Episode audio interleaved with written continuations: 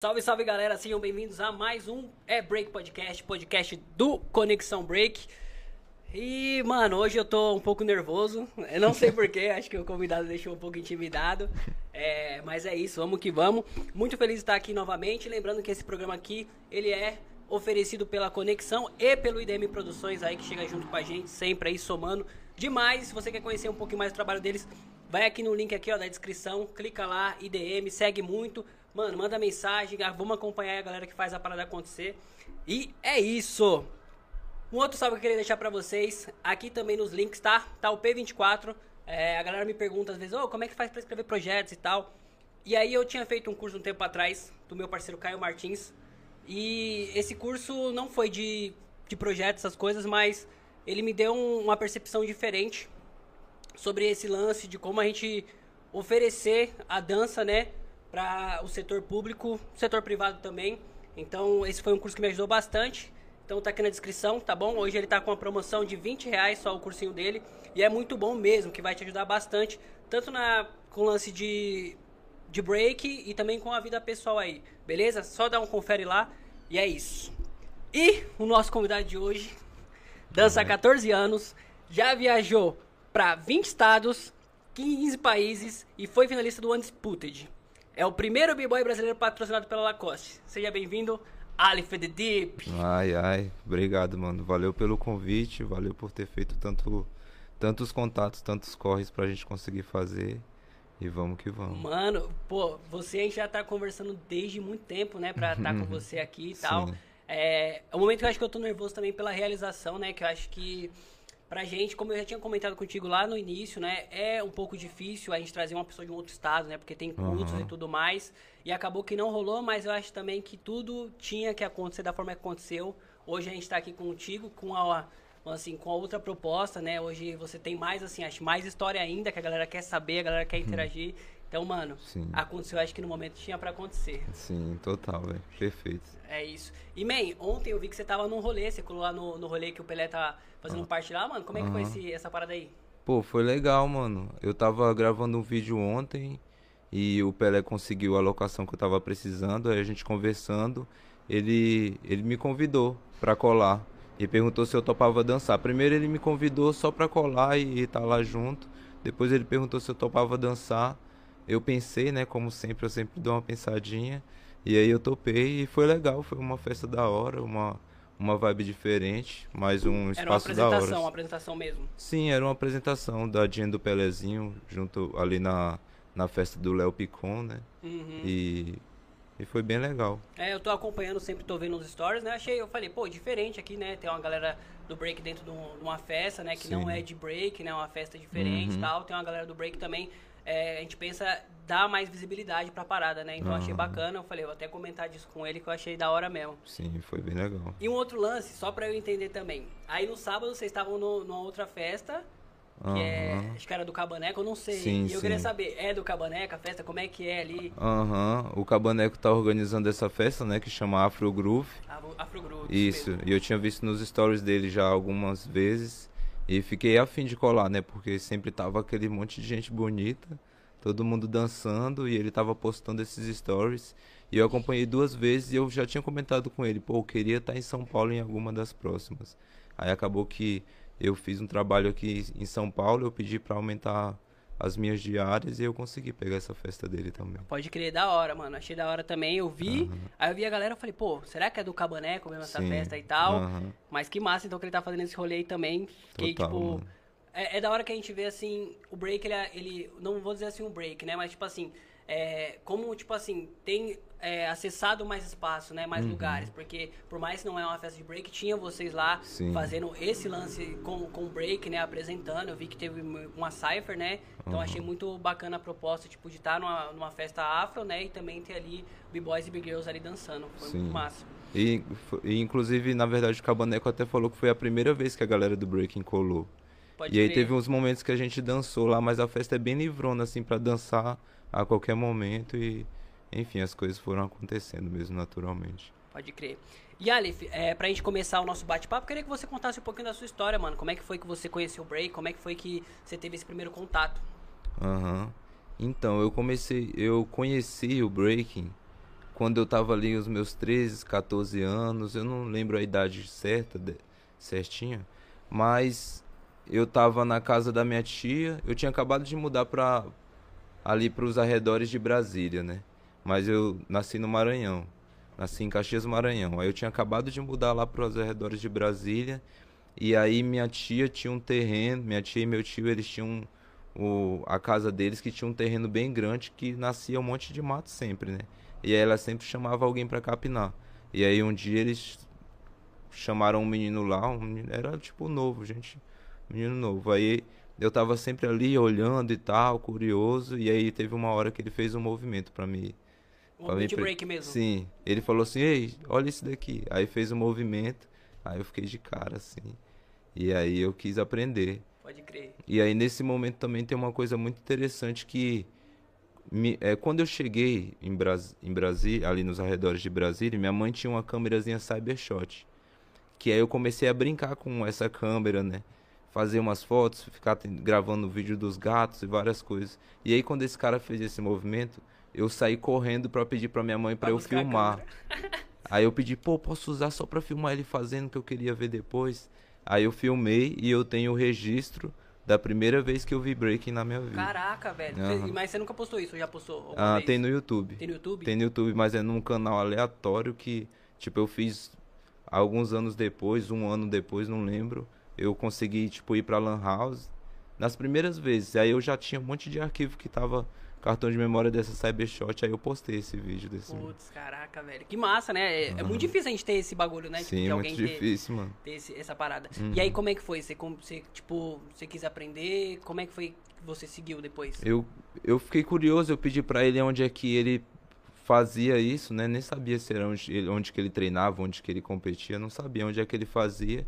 E aí ele, ele mostrou um lugar onde ele praticava às vezes, mano, que era uma casa abandonada que no meio da casa tinha um piso de cimento queimado, aqueles vermelhos, sabe? Manjo, manjo. E aí tinha uns outros meninos também que colavam com ele, tipo uns outros dois, três meninos, assim.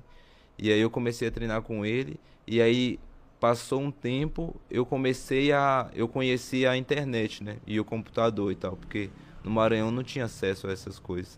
E aí eu comecei na Lan House, e aí eu comecei a pesquisar sobre breaking, aí eu conheci as redes sociais, né? Orkut, essas coisas.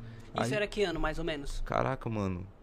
Eu não sei dizer por ano exatamente. Eu, eu sempre falho nessa. Deixa eu ver. Se você tá com 14 anos agora de dança, provavelmente ali 2000 e 2008. 2008 por aí. Por aí, né? Sim. E aí eu pesquisei onde eu encontrava break, aí eu fui encontrando no Jardim Gá, depois no Valparaíso, que é ali aos arredores de Brasília. É, é Goiás, mas é ao redor de Brasília, né? É meio que na, nas divisas. Sim, aham. Uh -huh. Aí fui encontrando pessoas para conhecer, para praticar e aí sempre fui curioso, sempre fui tipo desapegado mesmo, falar assim, caramba, lá no Jardim Gá, lá em outro bairro, deixa eu ir. E aí eu ia. E aí eu descobri no Valparaíso, aí eu fui. Aí isso também acrescentou eu sempre fui assim, né? Tipo, tanto que eu saí do Maranhão para ir para Brasília por vontade própria, né? Não foi minha família que me mandou. Eu falei assim, eu quero ir morar com minha mãe, porque lá no Maranhão eu morava só com minha avó. Pode crer. Eu fui viver com minha mãe só depois dos 13 anos. E aí foi uma vontade que eu tinha de viver com minha mãe. Então eu já saí do Maranhão viajando. E aí quando eu quis conhecer o break, eu fui isso, né? E, mas, viajando, e como é que foi a aceitação dela, assim, tipo, porque, mano, a clássica, lá, você tá né? com moleque e tal, vai sair do nada, tá indo pra onde? A clássica aceitação, não aceitação, né? Dentro, acho que a maioria de nós no Brasil vive isso, né? Que os nossos pais, eles não eles falam assim que, que isso não tem futuro, não acredita, Sim. sabe? Tipo, acho que a gente tem que dar realmente fo foco 100% para a escola, para os estudos, para trabalhar, para fazer faculdade. Então, não existia aceitação, tipo. E ainda mais que eu, desde o começo, fui esse que queria viajar, queria ir para as outras cidades para treinar. Que não é uma coisa então, muito normal, né? É, assim. Do nada, né? É, hoje até pode acho que ser uma coisa mais comum, mas antigamente, pô, você falar, não, vou ir em outra cidade ali, pá, uhum. mãe vai pensar, o quê? Como assim, né? Sim. E aí, mas aí você começou a colar e tal, e aí como é que foi esse seu, seu primeiro, assim, seu primeiro se entregar? Como é que foi que você foi sentindo o break na sua vida, mano? O, eu, eu tenho mais ou menos uma lembrança quando eu percebi que eu poderia expressar as minhas ideias com o breaking, porque desde muito pequeno eu também reconheço que eu sempre tive várias ideias, sabe?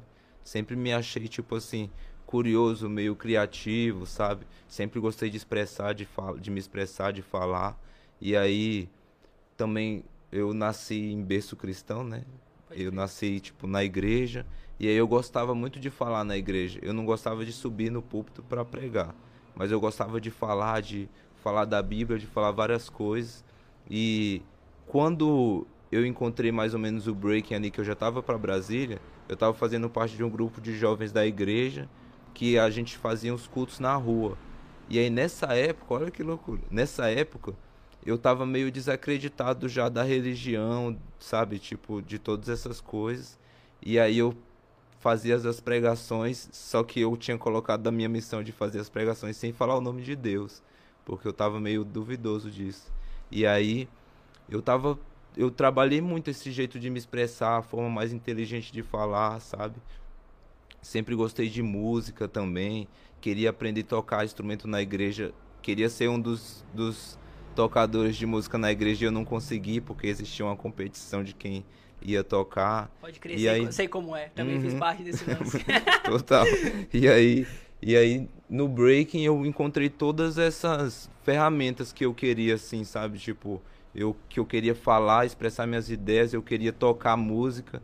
Então eu encontrei mesmo, no, eu percebi no breaking que eu poderia ser um, um player, né? Eu poderia tocar música com o meu corpo e expressar essas ideias mesmo, tipo, um pouco dessas minhas ideias que que estava nascendo na minha mente. Aí foi aí o momento que eu me apaixonei. Pode eu não lembro exatamente que ano isso, mas eu sei que teve um momento que eu tive esse esse estalo, assim. E, e, assim, mano, eu vou te perguntar sobre a sua dança, mas só para eu entender. O seu, a sua personalidade sempre foi assim, mais calmo mesmo? Sim, sempre Nunca fui... foi mais... Não, sempre fui calmo, sempre fui quietinho. Ah, eu acho que o máximo da, da minha hiperatividade foi sempre falar, mas nunca falei alto, sempre fui... Sempre na maciota, uhum, pode crer. E aí nesse seu processo, pô, ali você se conhece, você tava se reconhecendo e tal, e qual foi assim o seu sua primeira paixão dentro do break foi já pela dança, foi por um movimento, como é que foi? Caramba, é, apesar de da, do, da minha primeira, o meu primeiro contato com o break foi de um movimento, né, sabe? Eu não sei, todo o estado muda o nome, né? Mas cavalo de mola, esse que o cara pula assim. Cadeirinha, cadeirinha. Aqui chama de cadeirinha, os caras chamam de voo, é, Sim, mano, tem vários nomes, né? É, por exemplo, esse foi o primeiro movimento de breaking que eu vi e até hoje eu não sei fazer esse movimento. Porque é, eu fui tentando fazer os movimentos, fui aprendendo algumas coisas, tipo moinho, sabe? É, é, no, em Brasília chamava, du, chama duplex, né? Que são swipes. Pode fui aprendendo algumas coisas dos footworks, mas quando eu me apaixonei mesmo pelo breaking, foi quando eu percebi que eu poderia dançar na música. E aí foi isso que que me fez mesmo. Que, assim, mano, lógico, hoje assim, te vendo, né? A gente sabe que você tem mais essa, essa esse parada mais firme dentro da dança mesmo. Uhum. Só que a gente vê muitos b-boys, vou falar b-boys, né? Porque big girls elas estão mais aptas, elas dançam melhor já uhum. desde o seu início. Mas os b-boys eles sempre foram mais apegados a movimentos, né? Sim. Aí depois, sei lá, acontece uma lesão ou algo do tipo, que aí eles vão e começam a entender o lance da música. É muito uhum. difícil a gente pegar um b-boy e falar assim, mano, não, eu fui já tipo, dentro do lance da música, eu gostei já de como era eu me sentir dentro da música. É um bagulho um pouco assim diferente, né? Da Sim. hora você ter comentado sobre isso. Uhum. E aí nesse seu processo, você ali depois que você já se entendeu e tal, como é que foi que você foi se inserindo dentro das, das competições, dentro do, das jams, como é que foi? É, quando eu tava nessa busca de, de achar onde eu encontrava breaking, eu encontrei a galera que treinava no Valparaíso, que é a galera do Flow Riders, né? Que é o meu antigo grupo. Certo. Meu antigo não, né? Que eu fiz parte do Flow Riders a minha vida inteira. E há pouco tempo atrás eu, não, eu decidi não fazer mais parte do grupo. Mas foi lá que eu encontrei essa comunidade, assim, porque nessa cidade mesmo, Valparaíso, os meninos mesmo do Flow Riders já faziam muita coisa, faziam eventos, né? Tinha um Cândido que já fazia várias batalhas e tal. E aí foi lá com eles que foi um dos tipo dos treinos de breaking mais incríveis que eu vi, que tinha muita gente treinando, era até numa igreja. E aí nesse mesmo lugar, o Cândido organizava umas batalhas. E aí eu percebi que, na verdade, o break tinha batalha, né? Eu come... então você não sabia? Não. Só dançava, não, tipo... Uh -huh. Quando eu fui treinar eles com eles a primeira... Porque também eu não... Eu era um pouco ingênuo quando eu assistia breaking, sabe? Até pra eu assistir Red Bull... Na verdade, eu assisti primeiro Battle of the E, as apresentações, depois eu encontrei Red Bull, sabe? Então, eu tive um contato com o breaking que era, sei lá, dançar, apresentar. E aí eu fui me ligar mesmo que o break era competitivo quando eu encontrei essa galera e eu percebi que eles faziam competições. E aí em Brasília tava rolando muito movimento, assim. Muitas coisas aconteciam e aí eu fui. Foi se jogando. É, do jeito que eu me joguei para encontrar os treinos, eu fui me jogando nesses eventos também. Pode crer. E aí você se lembra mais ou menos como é que foi a sua primeira competição? Lembro. Eu lembro. Eu lembro que tem uma coisa muito curiosa também que eu não fazia parte de nenhum grupo, mas eu já quis ir style, né? Eu já quis ir bonito. Eu lembro que a minha primeira batalha, eu fui tipo com um lencinho amarrado aqui do lado. Era uma época também que era tipo uma época que o emo, o rolê dos Pode emos estava rolando tava em muito. Alta, tava em alta. Uhum. E aí eu lembro que eu tipo eu vesti uma eu não lembro a calça, mas eu vesti uma blusa de botão, deixei um pouco abertinha assim, outra por baixo, coloquei um lenço, tinha um cadastro de uma cor diferente assim, mas eu quis trabalhar o estilo, né? Uhum. E aí a minha primeira batalha, inclusive, é, eu perdi para uma pessoa que é muito amiga minha hoje em dia, que é a Kelly, da BS Big Girls lá de Brasília. E aí foi também uma experiência muito legal e tal que eu tive assim na minha vida, de a minha primeira batalha eu ter batalhado contra uma Big Girl, sabe? tem uma representatividade assim também na minha como eu conheci as batalhas que foi bem legal para mim. Pode crer. E aí essa foi a sua primeira. Depois da primeira, como é que foi? Você sentiu? Como é que foi que você seguiu em frente? Caramba, aí é uma pergunta que eu não tenho lembrança. Eu tenho lembrança da primeira e aí eu fui, eu continuei treinando. Eu não, eu não, eu não sinto, eu não tenho lembrança de eu ter sentido fome de batalha, de ganhar competição, essas coisas. Eu nunca tive muito esse sentimento. Então acho que depois dessa primeira batalha eu continuei. Se continuou é. seguindo. E, e, assim, o Aleph, nessa época você já dançava do, do, jeito que você dança hoje? Ou isso foi meio que uma transformação para você chegar até o nível que você está hoje? Ah, eu me, transform, eu me transformei muito, assim, foram, foram muitas. É, foram muitas fases, mas tem uma coisa que sempre existiu em mim que foi as minhas ideologias, sabe? E e aí eu sempre tive um pouco dessa essência, mas eu fui mudando muito também, tipo, quando eu comecei a dançar, eu era cru, sabe, da dança. Aí eu encontrei uma galera que eu comecei a gostar do jeito que eles dançavam, sabe? Eu comecei a assistir uns vídeos também é, de uma época que já é depois dessa, tipo, 2007 pra frente, que muitos vídeos, tipo, da galera dos tricks tava muito em alta, sabe? Sim. Então eu assisti também muito vídeo de tricks e eu pirava pra caramba, e aí eu comecei a querer treinar tricks. E aí também não deu muito certo também, né? Como você pode ver. Mas. E aí eu conheci a galera do Flow Riders também. E aí eu comecei a querer dançar mais que nem eles também, sabe? Uhum. E.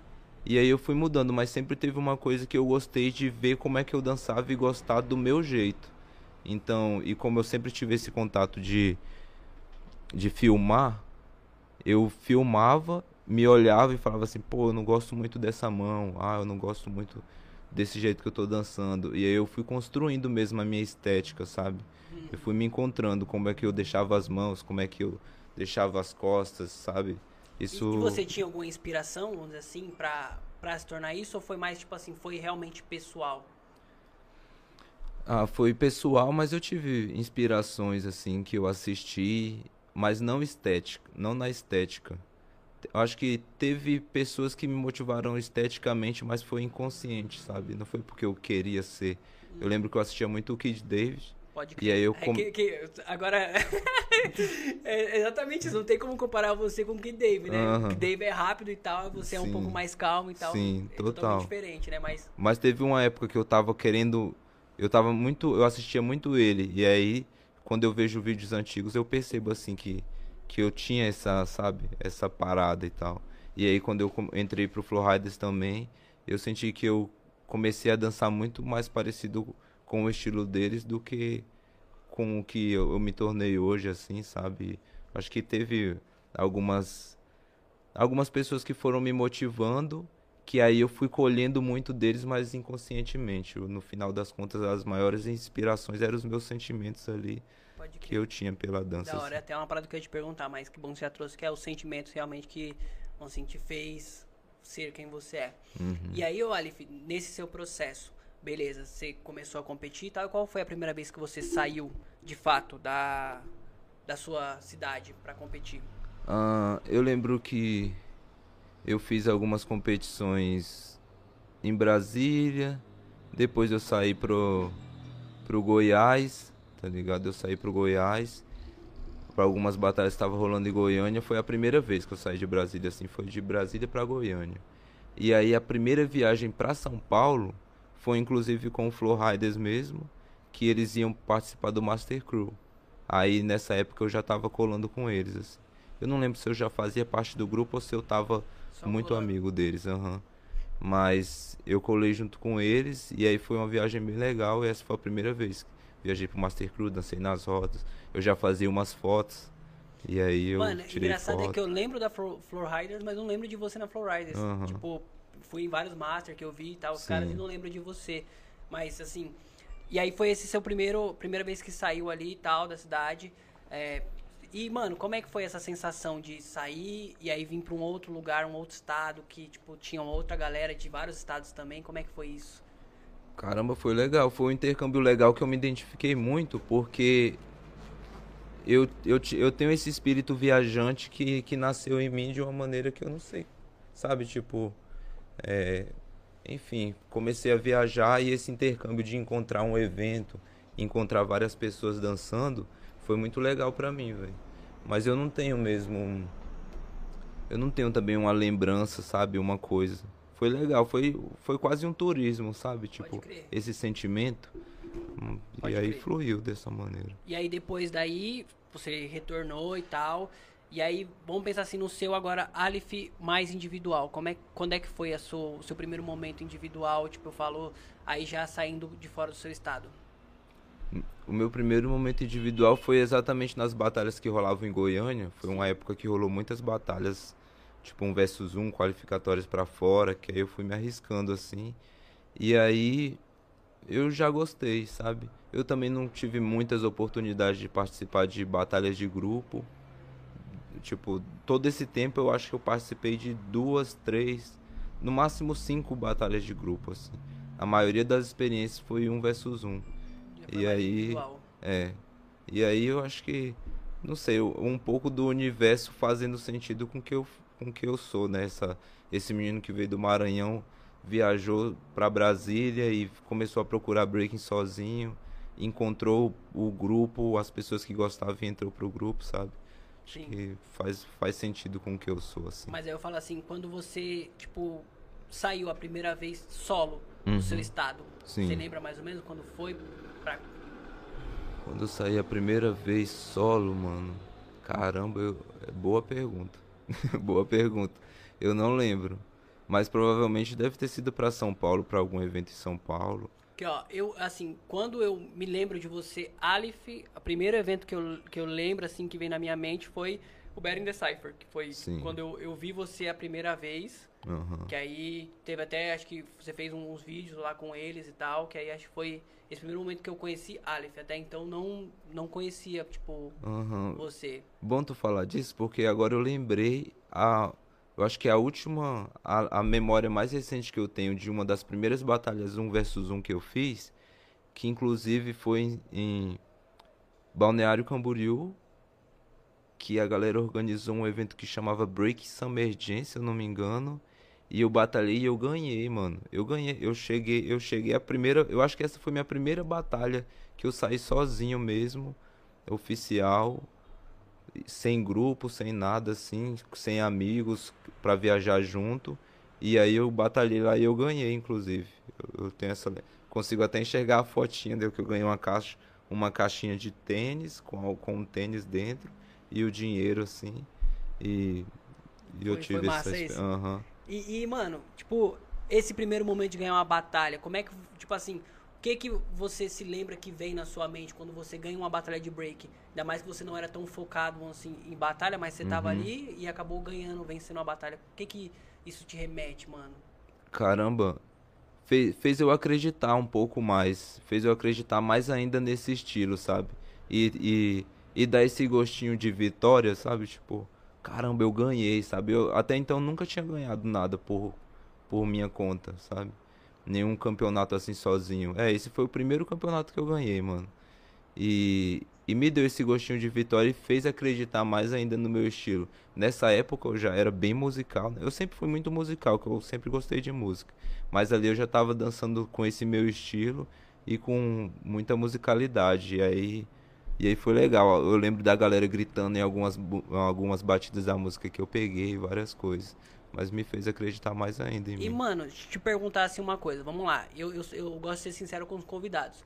Logo quando eu vi você assim nos primeiros momentos, eu não gostava muito. Eu falava, ah, Uhum. mano, não. Tipo, pô, o cara dança lento e tal. Eu gosto de ser sincero aqui com os convidados.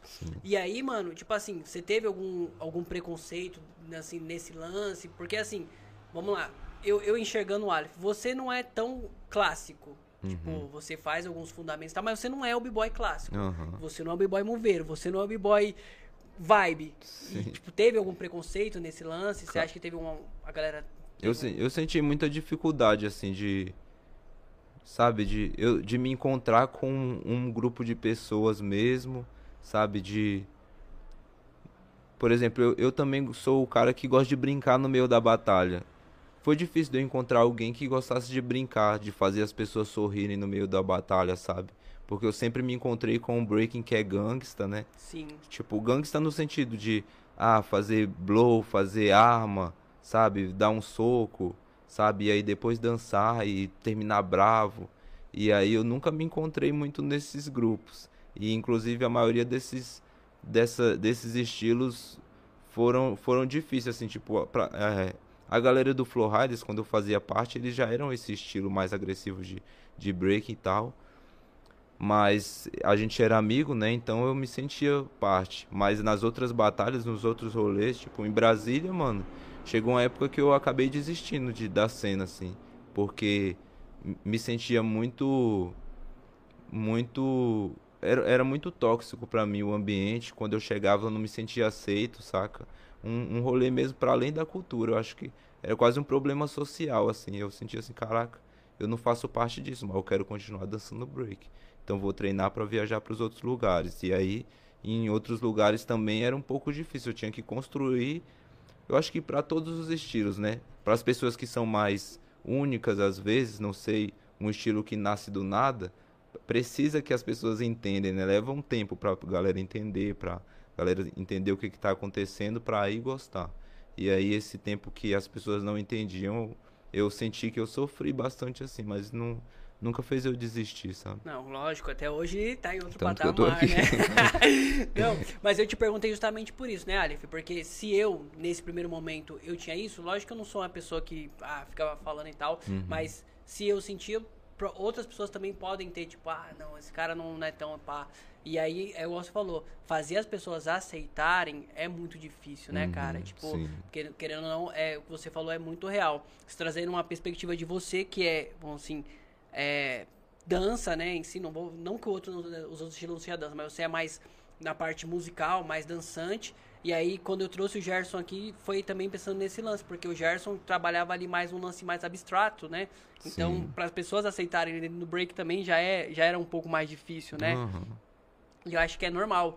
Só que eu vi uma frase é, anteontem, num rolê que eu tava assistindo, e o cara falou um bagulho que eu achei muito, muito puro. Ele falou, pô, se você quer se entender como artista, você tem que começar a entender os outros artistas. Uhum. Então, pô, às vezes o cara faz uma arte, não é a que te, a que te agrada, mas tenta entender, tenta ver, tenta Aham. perceber, porque ele é artista igual você, então só segue. E aí- Total. E aí, Uhum. foi, acho que eu deixo isso pra galera também, né, pra poder é, perceber melhor, né, vamos assim, não, não deixar se cegar. Porque Aham. eu me ceguei lá atrás. Hoje em dia, tipo, eu, caralho, né, quando eu falei, eu tava até nervoso aqui sentado pra trocar ideia contigo. Aham. Mas é um lance que eu acho que é bom pra gente poder trabalhar nessa percepção da galera. Com certeza, mano. É, é muito importante mesmo a galera perceber, buscar entender o que é novo, né? porque eu acho que a, a reação de estranhamento talvez é, um, é até uma reação natural do ser humano, sabe? Mas talvez por um problema social, por, por a gente sofrer tanto, por a gente ter que fazer tanto corre, por a vida não ser fácil, às vezes quando a gente estranha, a gente acha ruim, sabe? Ou a gente fica com raiva, ou a gente nem quer mais ver. Só que eu acho que é preciso reconstruir esse estranhamento, né? Essa reação do estranhamento de achar estranho e falar assim, caramba, o que, que é isso aqui? Deixa eu ver por que, que é assim, sabe? Eu acho que isso é muito importante pra questão humana mesmo, não Sim, só no break, mas né? na vida, assim, sabe? Tipo, e entender o estilo, por que, que uma pessoa se veste, por que, que um cara é, é, por exemplo, é, não, enfim, eu ia dar um exemplo, que às vezes eu dou uns exemplos, mano, que eu vou ficar uma hora falando. Mas enfim, é muito importante as pessoas saberem, tentarem interpretar o que é estranho, sabe? Tentarem entender muito mais do que achar ruim ou, ou não querer ver, sabe? É, é importante tentar entender tudo, né, mano, na Sim, vida. com certeza. E Alif, agora assim, pensando já, pô, você, ali você já estava competindo e tal, ganhou um evento. Como é que foi essa sua inserção dentro do circuito, vamos assim, mano, o circuito nacional de break? Porque, querendo ou não, é, hoje eu entendo que tem um circuito. A galera, Aham. tipo, às vezes acha que não, mas tem sim um circuito. Tanto que a gente vê, pô, nem vou pegar você de exemplo, vou pegar a Natana, que, pô, vai ali num estado, faz um rolê, vai em outro, participa de uma batalha aqui, uma batalha ali. Co- Como é que foi essa sua inserção? Como é que ela foi, tipo, se, se naturalizando, mano? É, teve teve essa viagem que eu fiz para esse evento no sul que eu já conhecia que eu essa primeira batalha que eu ganhei que eu já tinha eu já conhecia de alguma forma assim, os meninos da Footwork Squad lá do sul sabe? Que fazem o Uber in the Cypher, esses eventos. E aí eu acabei indo para lá aí viajei para lá e aí eu fui fui entendendo esse rolê de viajar. E aí outras coisas. Boa noite querido temos um, uma, uma pessoa especial aqui que eu não vou falar quem é que acabou de chegar, Chegou mas é muito nós. especial. É, e aí eu conheci. Eu, eu conheci essa, esse sentimento de viajar para outros eventos a partir desse. E aí eu quis ir pro Nordeste, né? Porque eu também sou, sou do Maranhão, sou nordestino, fiquei curioso para ir para lá. E aí foram, foram surgindo pontes, as pessoas foram se conectando. a- viajei para São Paulo, conheci tal pessoa, conheci o Perninha, por exemplo. O Perninha me convidou para ir lá pro Chega que é certo, sabe? E aí eu fui lá para João Pessoa. E aí esse eu, eu me inseri na cena porque eu viajei muito, mano. Viajei muito mesmo, e não só para São Paulo, não só pro Sul, mas também pro Nordeste. E até antes de da primeira vez que eu fui pra Europa, eu já tinha viajado a maior parte dessas viagens que eu fiz no Brasil, sabe? Então fiz um rolê muito... e América Latina também, que eu cheguei no Uruguai e na Argentina. Você foi no Uruguai, Fui no foi Uruguai. o quê? Competição? Eu fui no Uruguai como jurado do Beren the Cypher. Ah, pode crer, Uhum. tem uma edição lá. E a Argentina? Argentina, eu fui ser jurado do FDL Gen. A FDL Jam, Aham. um salve aí pro Space, pra todos os Aham. moleques aí, o Coco e todo mundo aí, os caras é zica. Sim. É, e aí, beleza, começou e tal. E, mano, qual a memória, assim, que você tem numa competição que você ganhou, que você, tipo, quis ganhar aqui dentro do Brasil e falou, mano, ganhei, tô realizado. Nenhuma. Nenhuma, porque eu nunca fui o maior campeão de batalhas assim. Eu acho que a batalha que eu ganhei no Brasil, que eu mais tenho uma memória boa, foi essa primeira, sabe? Eu lembro de eu, de eu ter dançado uma música do Fusic, que eu Que é- tenho essa memória, sabe? Eu tenho mais memórias desses momentos do que de ter ganhado batalhas mesmo, porque eu nunca ganhei muitas batalhas. Inclusive, todas a maioria das viagens que eu fiz, eu fiz sendo jurado, dando workshop, e nessa altura que eu já estava viajando para Argentina, Uruguai, Sul, é, dar workshop lá no Chega que é certo, lá em João Pessoa, eu eu não tinha ganhado, mano, nem cinco batalhas, mas eu já tinha um ideal para apresentar para as pessoas, sabe? Eu já tinha uma coisa que era interessante, um conceito e várias coisas, e isso que me levou nesses lugares E todos. isso é até muito da hora, Aleph, você falar sobre isso, porque às vezes a galera pensa, né, pô, às vezes pra você, sei lá, viajar ou, ou ser jurado de um evento, você tem que ganhar muitos outros e tal. Sim. E no fim das contas não é isso, né, cara? Aham. Acho que é, é você criar a sua própria identidade, né, e conseguir transmitir o seu break pra outras pessoas, para as pessoas entendam, né, o, dizer, o seu valor, né, cara? Sim. Então, que massa ter trago isso. Uhum. E aí, nesse lance já puxando um pouquinho julgamento, cara. Quando você tá jogando uma batalha, o que, que você, assim, gosta de apreciar dentro de uma batalha? Entre, sei lá, um b-boy e um big girl? Caramba, mano. São, são muito, muitos aspectos, né? Mas quando eu tô jogando, eu eu acho muito interessante ver algo único, né? Também fa ser, fazer sentido com o que eu faço, né? Tipo assim, eu sou uma pessoa única dentro do breaking, dentro do jeito que eu danço. E aí eu acho muito interessante quando as pessoas apresentam algumas coisas únicas e, e que não estão dentro dessa caixinha clássica do que da mesma forma que a sociedade impõe o que é bonito, sabe? Dentro do breaking também eu gosto de, de ver o que é estranho, o que é único.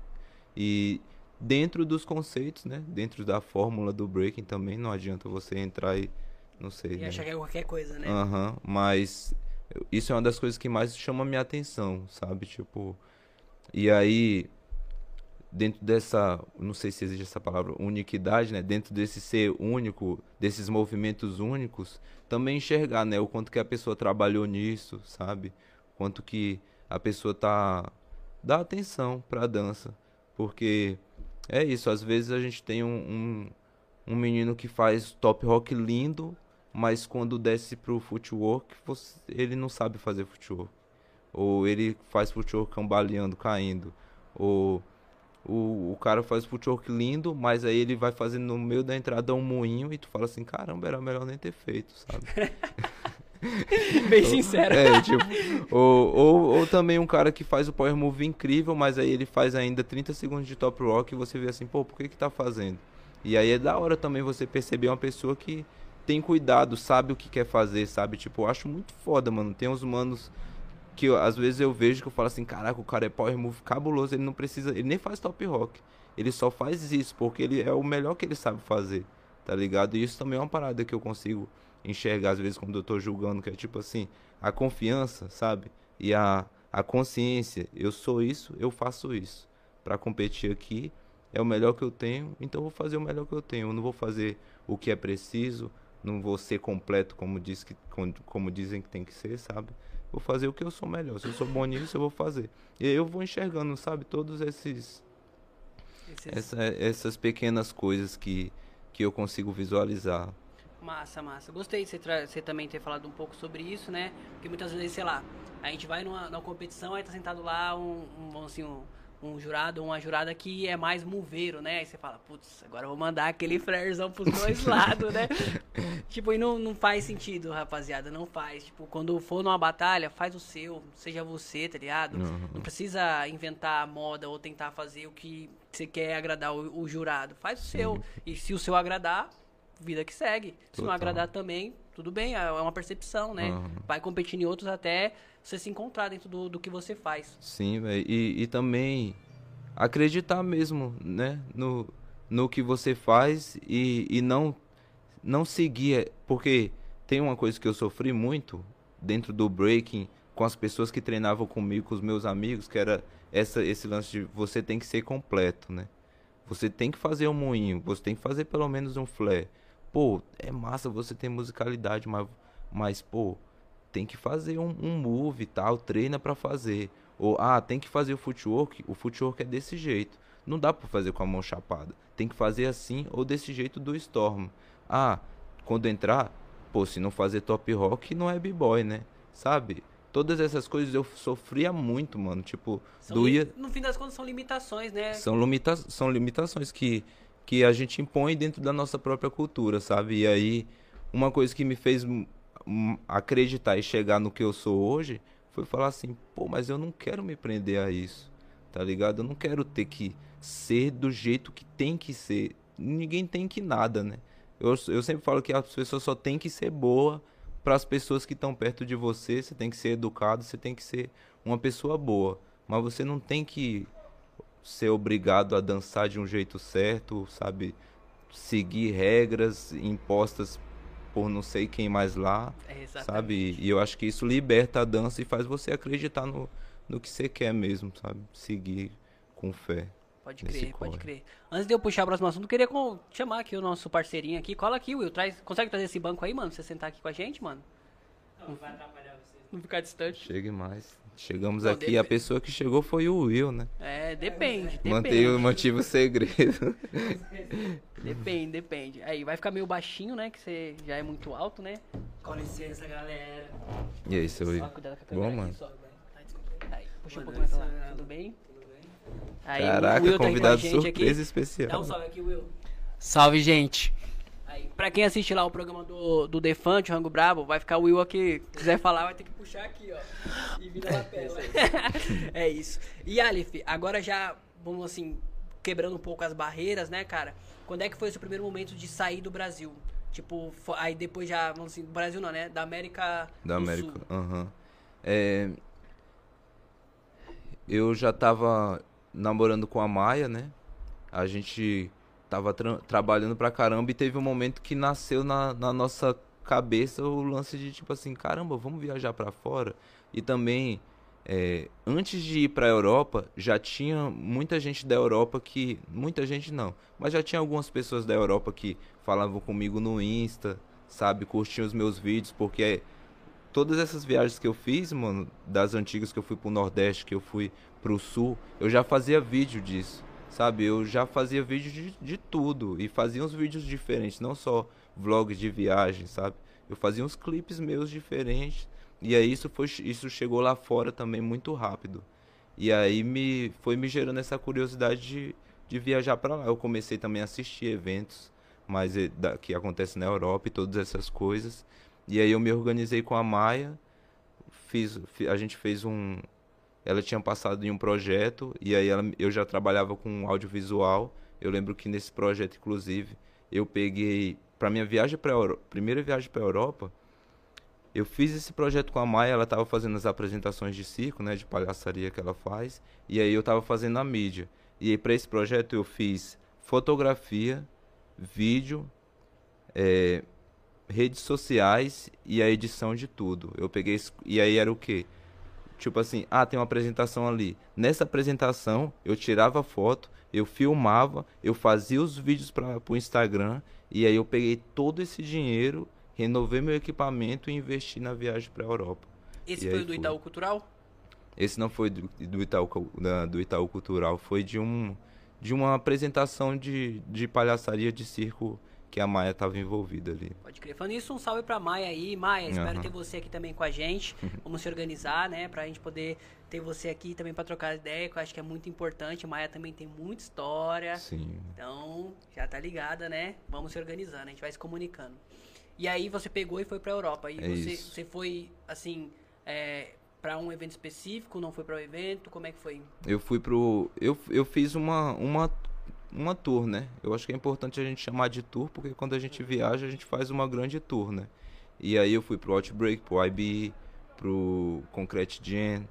é, peguei peguei um- uma. Quanto tempo você ficou lá, mais ou menos? Caraca, eu, eu fiquei tipo uns três meses, mano. Caramba, velho. Eu ah, usei o máximo que eu podia. Não, fiquei dois meses. Fiquei dois meses nessa primeira. E aí eu peguei. O primeiro evento que eu peguei na Europa foi o I Love Hip Hop, que foi na Holanda. E aí foi o primeiro evento que eu participei na Europa e eu ganhei esse daí. Qual que é esse? Esse, Esse é um evento que acontece em Den Haag, que A estética dele. ah, é uma batalha, um- uma batalha pequena assim, vamos dizer, Pra sabe? tentar, eu tentar É. lembrar. É um pouco mais underground, mas já foi da hora. Tipo, o DJ era o Smirnoff, Putz, a, a era jurada, o Vicious era jurada, o jurado, o Box One era. Não, o Ian. Ian, o Ian. É, então os jurados na verdade era Box One, Vicious e Ian. E, e foi bem da hora. Inclusive essa batalha, a Maia também participou.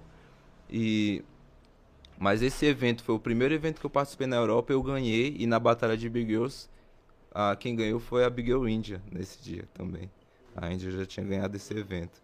E foi, eu conheci ela lá também, bem bem menor do que ela já é hoje em dia, né? Mas já é um talento. ela já é. Ela já é pequena, né? Nessa época era uma criancinha. Mas é, foi esse, esse foi o primeiro evento que eu participei lá. E aí eu segui para os outros, fui pro Outbreak. Aí no Outbreak eu já tive um choque de realidade muito grande, né? Porque eu, fui, eu sempre fui esse. Há muito tempo eu já estava sendo esse dançarino, esse b-boy, tranquilão, sabe? Sem pressão, sem agressividade nenhuma, dançando lá, eu entrava, brincava lá, faço a galera até cochilar no meio da minha entrada e volta. e, aí, e aí eu participei desse primeiro evento e ganhei, e aí o próximo foi o Outbreak. E aí no Outbreak eu cheguei muito à vontade. Muita vontade. eu cheguei, tipo, é, tava assim, ah, eu já sei o que eu faço e tal, vamos lá. Só que. Não, esse no Outbreak, na verdade, eu fui sozinho, aí cheguei lá, o Yuri chamou para participar junto. Aí a gente foi junto, mas eu também tava indo sozinho, assim. E aí, eu, tava muito à vontade, mano. Só que eu tive esse choque de participar de um filtro com 700 b-boys, né? É gente pra caramba. E aí eu, mano, eu vejo os vídeos da minha entrada do filtro, porque eu não passei do filtro, né? Também quando eu participei com, no 2 vs 2 que eu participei com o Yuri, a gente também não passou do filtro. Mas o meu filtro, filtro do, verso, do 1 vs 1, quando eu assisto, falo assim, cara, como é que pode? O cara acabou de chegar no rolê, tá muito tranquilo. Eu não dei minha vida para passar do filtro, mano. Eu tava tipo assim. Mas teve pessoas que me viram assim, que no vídeo dá pra ver, tipo, a pessoa. O Machine tava me assistindo, Aí ele ficou me vendo assim, aí bateu palma. O Lego também, sabe, curtiu. E aí teve essa. Essa enfim. São, assim, referências ali que já estavam te, te Sim, observando, né? Que entenderam de alguma maneira Sim. o que eu fiz. É, e, e Aleph, vamos lá. A gente falou sobre esse lance Brasil. Você sentiu uma diferença, assim, sobre a aceitação do seu estilo lá fora, cara? Senti, mano. Senti porque esse meu estilo já estava definido, né? O Aleph já estava definido quando eu cheguei lá. E eu apresentei algo que não estava acontecendo lá há muito tempo, sabe? Alguém que é único, que tem uma musicalidade, que olha para as pessoas. E aí foi a primeira vez que eu me senti tão tão acolhido depois de muito tempo assim, sabe? Tipo, eu eu não me senti parte do da cena do breaking no Brasil por muito tempo Aí eu encontrei a galera lá do, do Better Cypher, né? Então naquela época do Better the Cypher eu me senti muito aceito. E alguns outros lugares as pessoas gostavam de mim, mas no geral, sabe, eu não me sentia muito aceito. E aí, até para entender também quando eu dançava em batalha, porque às vezes que eu me sentia aceito, foi dançando numa roda que eu colava e eram as pessoas que eu sabia que iam me entender. Mas quando eu dançava em batalha, eu sentia muita dificuldade de sentir que as pessoas entendiam, de alcançar as pessoas. E aí quando eu cheguei lá fora, mano, foi tipo de primeira, assim.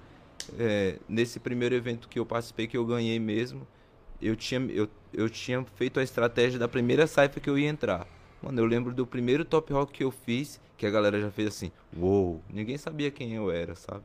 E aí eu, eu, eu entrei nessa roda que o Ian tava também, e, e eu senti que as pessoas ficaram assim, caramba, o que é isso? tiveram essa curiosidade que eu falei, tipo assim, estranharam e falaram assim, caramba, o que é isso? E isso fez uma diferença enorme assim para mim, dançando nas rodas do Outbreak, e aí eu fui no IBE, e aí no IBE é, o IBE foi isso, isso foi em 2019. Foi depois, já em 2018 eu fui para a final do BC One aqui no Brasil, Pode sabe ver. que foi é, isso, que já foi tipo assim uma quebra de paradigma para para a cena inteira, né? E aí o, o Rox Wright era jurado nesse. E aí nesse, em 2019, depois do Outbreak, eu fui pro IBE. E aí tinha outras pessoas que a, a, já acabaram me conhecendo por conta do Outbreak, que era o José, que ele é da Renegades. E ele, é. ele ia participar. Exa exatamente. E aí ele ia participar com o Rox Wright. E ele estava procurando uma pessoa. E ah, antes do Antes disso, na verdade, antes de ir pro Outbreak, eu participei do evento que chama Free Spirit. Que eu fiz até uma batalha contra o Ratim. Sabe? Teve uma batalha. Uhum. Essa eu não lembrei, essa eu não lembrei. Sim, que o, foi, a final foi o Ratinho versus o José. E aí. E aí. O José me viu nesse evento. E aí quando eu cheguei. Aí no Outbreak a gente se encontrou de novo. E aí quando eu cheguei nesse do IBE, ele me viu e falou assim: e aí uma outra coisa, um outro parênteses no meio disso, eu tava fo... nesse dia que o, o José me chamou para participar do 3 versus 3, do 4 versus 4, eu tava focado na batalha de top rock do IBE. Eu fui com uma roupona assim, mano, de top rock, tipo uma camisa largona, fui de boné, sabe, um tênis mais mais difícil de dançar embaixo, e o meu top, meu foco era o top rock. Tanto que teve uns manos do Brasil, de São Paulo também, que estavam lá, que me chamaram para participar.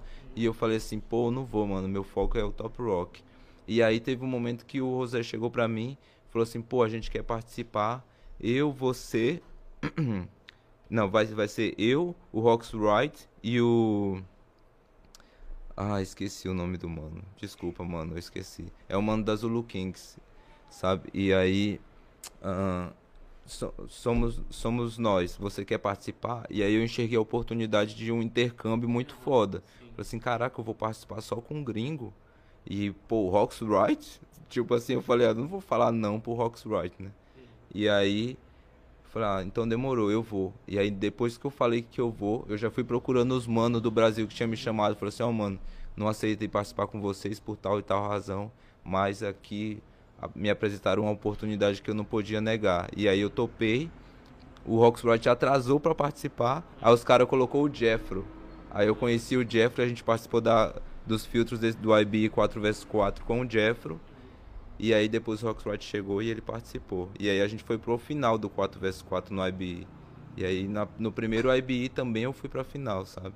Que massa, né? Estouro isso, né, cara? Uhum. Tipo, você vê que você sair, né, de, um, de, um, de uma parada aqui Brasil, né, que você, como, como você falou, não tava se sentindo tão acolhido e tal, e você ir lá fora e, tipo, mano, ter todo essa parada, todo esse acolhimento, até, vamos assim, até pelo Rosé, né, porque se você pega ele, é um cara mais moveiro, né, uhum. que a gente fala, tipo, não teve um preconceito de falar, não, a gente precisa de um, é o cara que, tipo, enxergou você puro como seu sim, style, né, mano, sim. muito foda isso, da hora. E essa batalha, eu lembro que assim, foi a primeira batalha que eu olhei e eu também tive uma virada de chave contigo. Porque uhum. eu, até então, tipo, não gostava muito, não. Ah, tá, igual você falou, participou do, do BC One. Ali no BC One ainda achei que você mandou muito bem e tal. Mas, tipo assim, não era tipo, ah, gosto do Aleph e tal. Uhum. Mas lá no, dentro do IBE, você competindo. Acho que talvez, né? Não tem como eu não falar isso, né? Vou, vou me crucificar aqui também, mas não tem como falar. Talvez por você estar com, ali com a, com a galera, né? Acho que foi a hora de eu parar e olhar e falar, caramba, acho que eu tô sendo mal cabaço, né? Se, se, se, todo mundo tá vendo o cara tão bom assim, por que, que eu não tô enxergando isso também? Uhum. E aí ali foi o momento que eu também comecei a olhar a Ali e falar, caramba, ele é bom, mano. Mas eu acho que o que, o que remete a isso que você tá dizendo, mano, é muito que o Brasil tem de, de olhar para as pessoas. Eu acho que nem só por ele estar tá dançando com o Rox Wright, com o José e tal, é por ele estar tá fora a gente tem várias pessoas aqui, mas aí a gente espera a pessoa estar tá fora pra, tipo, se destacar e falar, nossa, ele é bom prestar atenção, tá ligado? Uhum. Então muita gente que não acessava essa, essa dança que o Aleph mesmo falou, esperou ele ir pra fora pra falar, nossa, olha, ele tá se destacando lá fora. A gente precisa ter um mérito para ser reconhecido e não precisa, tá ligado? Uhum. É uma pessoa acessível. Acho que é meio que isso. Sim, não, é o bagulho que eu o Rockmaster falou aqui, né, mano? A gente tem muito a, essa síndrome, né, do cachorro molhado e tal, né, uhum. né, mano? E, e, assim, que nem eu, eu tô me usando como exemplo porque eu fui esse vacilão uhum. também, entendeu? Não é porque o Aleph tá aqui que eu vou falar, não, mano, sempre gostei de uhum. você e tal, tem que ser sincero. Mas ali acho que foi o um momento que talvez eu enxerguei, muitos enxergaram, né, ali que você realmente era um, um potencial exponencial de break também, uhum. né, mano? Tipo, um, um, outro talento tava aparecendo diferente do que já, os que já estavam, né? Porque, Sim. querendo ou não, né, a gente teve muitos vão assim, triqueiros, moveiros, é, mas tipo assim, um, um, mais style assim, tipo, nesse, nessa parada assim, vamos lá, não vou, não, não vou tirar os caras, mas tipo, a gente teve ali o, a galera da Funk Focus, né? Mas Sim. mais solo mesmo foi mais você mesmo uhum. nesse lance, né, cara? Tipo, que massa. Uhum. E aí depois desse momento, assim, você competiu ali com os caras, tava com os caras, como é que foi, tipo, assim, como é que foi dando aí o, o andar da carruagem? Uh, a gente participou, foi pra final, foi um rolê muito foda. No camarim já tinha várias pessoas que eu vi a primeira vez que me enxergaram, que olharam assim, ué, quem é esse cara? Tinha a galera da cena assim, né? Tipo, tinha o North Diamond que tava num versus 1, tinha, tinha umas pessoas, o Jeffro tava num versus 1 também, depois. Então teve umas pessoas que já estavam nesse rolê que foram me enxergando. E aí depois do IB, aconteceu tudo. Depois do IB teve o Concrete Gen. Que aí o Concrete Gen já foi um, um, evento mais underground e tal. Que aí eu cheguei e ganhei o Concrete Gen. O Concrete Gen qual que é, mano? Do Amijad. É. Amijad. Uhum, que acontece em, em Lausanne, na Suíça. E aí esse foi outro evento que eu cheguei e aí eu ganhei o Concrete Gen. E aí foi muito foda. E, e assim, Também, desculpa pô. a curiosidade, mas nesse evento Souza também já tava ganhando um- uma moeda ali. Ah, no IBE a gente não ganhou. No, no I Love Hip Hop, o primeiro que eu, que eu cheguei já ganhei, eu ganhei uma grana, né? Que foi uma premiação em euro. Aí depois Outbreak nada, IBE nada. É, nesse IBE também é, eu fui pra final do 4 vs 4, a Maia tinha ido pra final de Top Rock, mas também não teve premiação em segundo lugar e a gente tava fazendo a viagem juntos, né? Era a parceria certa, a viagem tava acontecendo sempre em dupla. E aí eu cheguei no Concrete Gen, ganhei, aí ganhei uma jaqueta, mais dinheiro nada.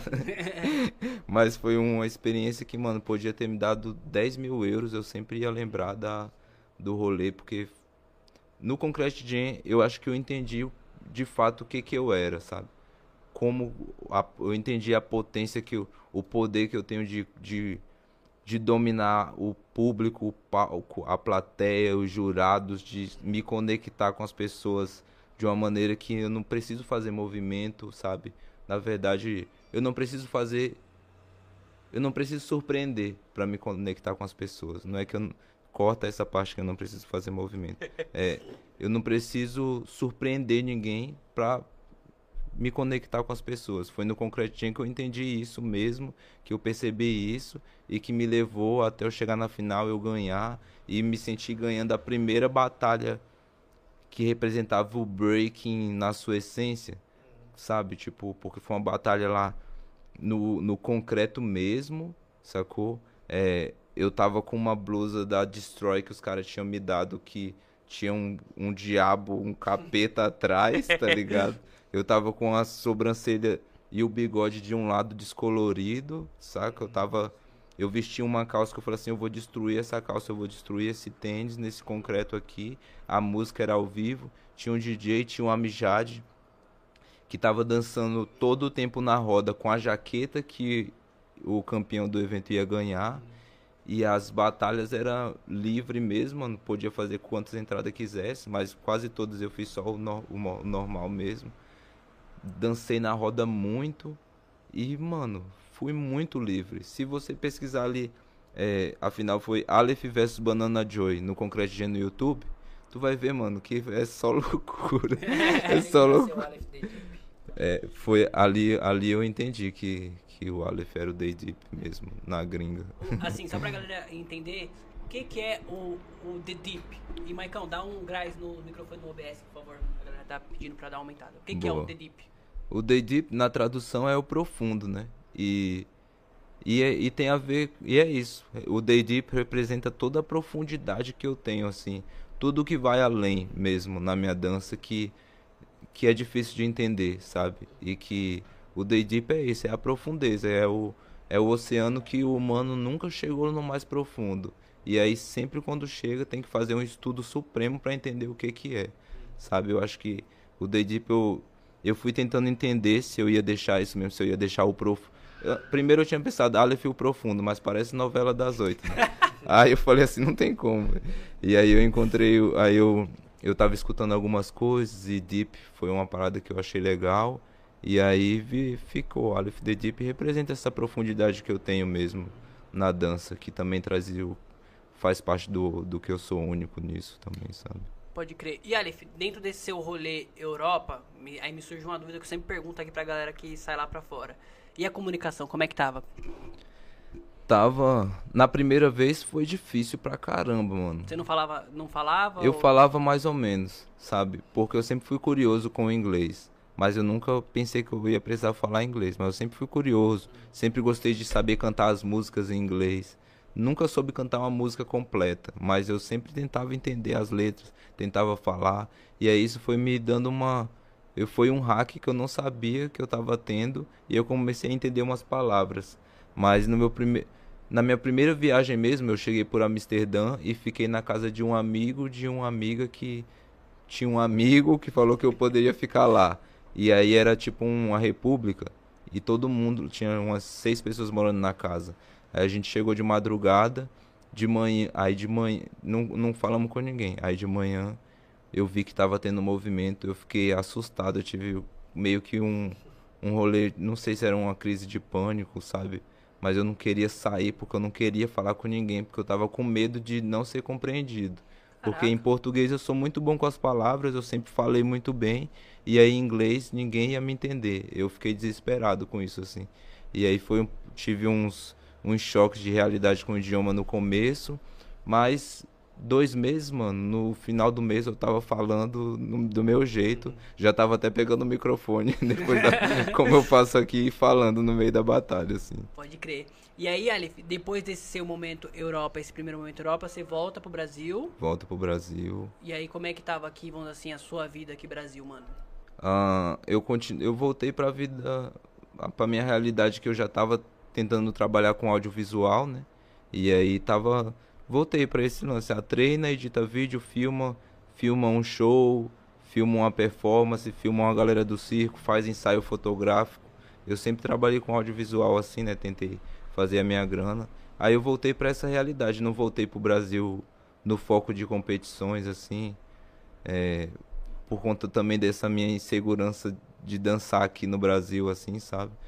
E e aí no Brasil também acabou sempre as pessoas que me entendiam acabaram me dando sempre oportunidades para eu ser jurado ou dar workshop.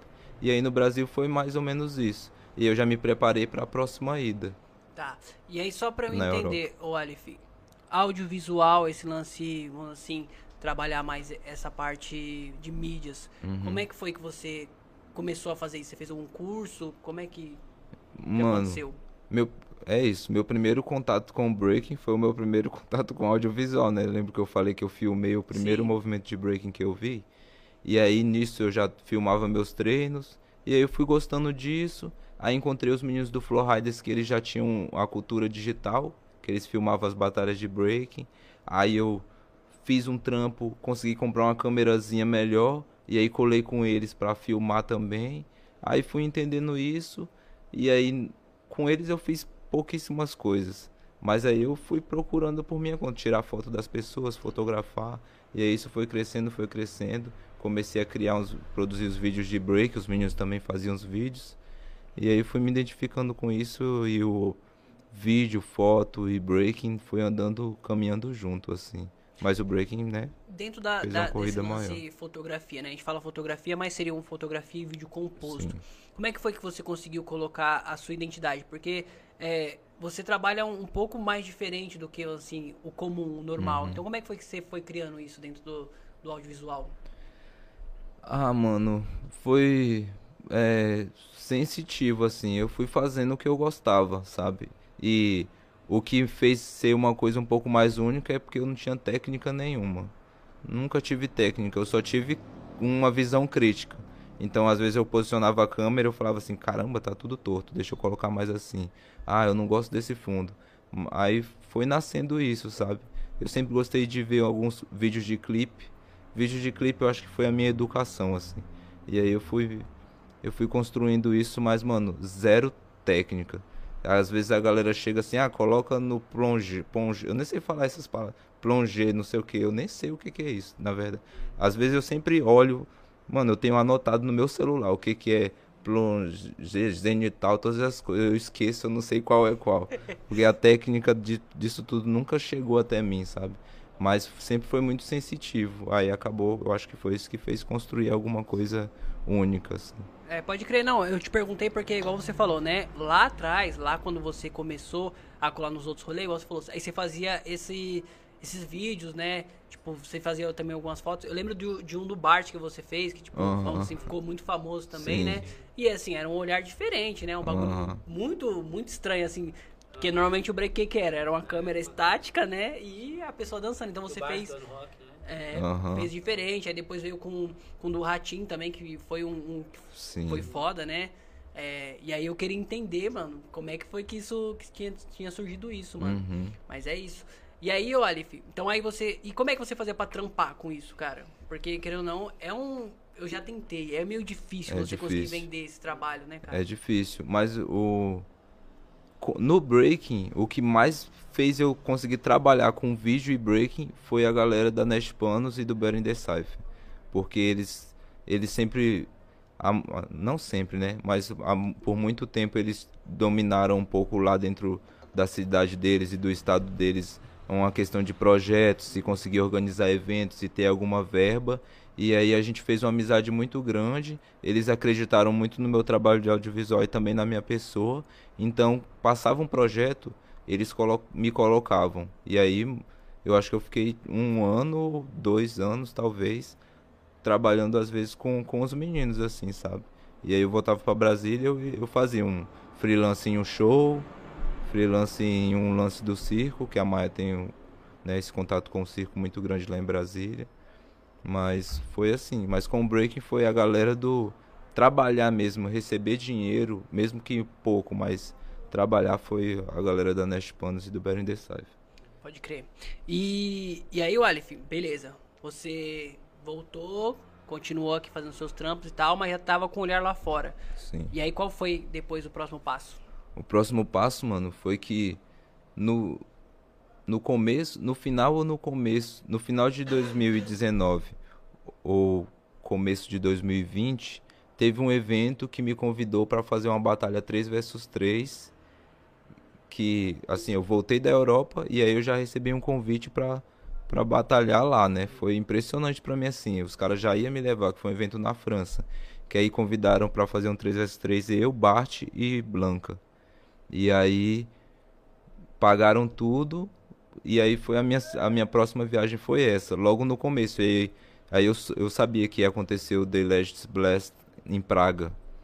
E aí eu pedi para conectar com esse, com esse evento. E aí ia acontecer outro evento depois da França, aí eu ia voltar. Ia passar tipo um mês na Europa, assim. E aí quando eu cheguei lá, a- aconteceu a pandemia. Pode crer. E aí, na, na pandemia, você ficou uma cota lá, não foi? Ou não? Fiquei sete meses preso na. é. Foi uma... aconteceu a pandemia, é, o evento ia ser, o evento que me convidou ia ser no meio de três eventos que eu planejei para ir, né? Então o primeiro ia ser o Day Legends, aí esse evento na França que era Hot Milk Battle e um terceiro que eu não lembro. E aí eu consegui pegar o The Legends que já foi no meio da pandemia. No primeiro dia de pandemia foi o primeiro dia de evento. E aí o evento já foi meio caótico assim. Consegui pegar o The Legends. De Praga eu fui para Berlim porque era uma base lá que a gente ia ficar e aí a pandemia aconteceu e aí a gente ficou preso sete meses lá, mano, Caramba, sem mano. conseguir voltar, sem E, mas e, e, e- Deixa eu entender, mano. Você ficou lá e como é que ficou pra comer, pra se hospedar? A gente ficou na casa do nosso amigo que é a Viola. Tava eu e a Maia e a Viola, mas nesse também tinha ficado um, um outro amigo dos Estados Unidos também ficou preso mais ou menos a mesma quantidade que foi o Ed Styles. E aí tava Gilu. E aí nós todos ali ficou essa galera no rolê da pandemia. Mas o Hot Milk, a galera do Hot Milk me apoiou todo esse tempo, mano. Os caras me ajudaram, foram enviando dinheiro pra mim. A, o governo da Alemanha foi muito foda, então eles liberaram uma verba pra quem era tipo autônomo, não sei, sabe, Pra quem era MEI, vamos dizer assim. E aí a Viola recebeu um suporte do governo também, que ela acabou recebendo como suporte pra todos nós, porque foi muita grana.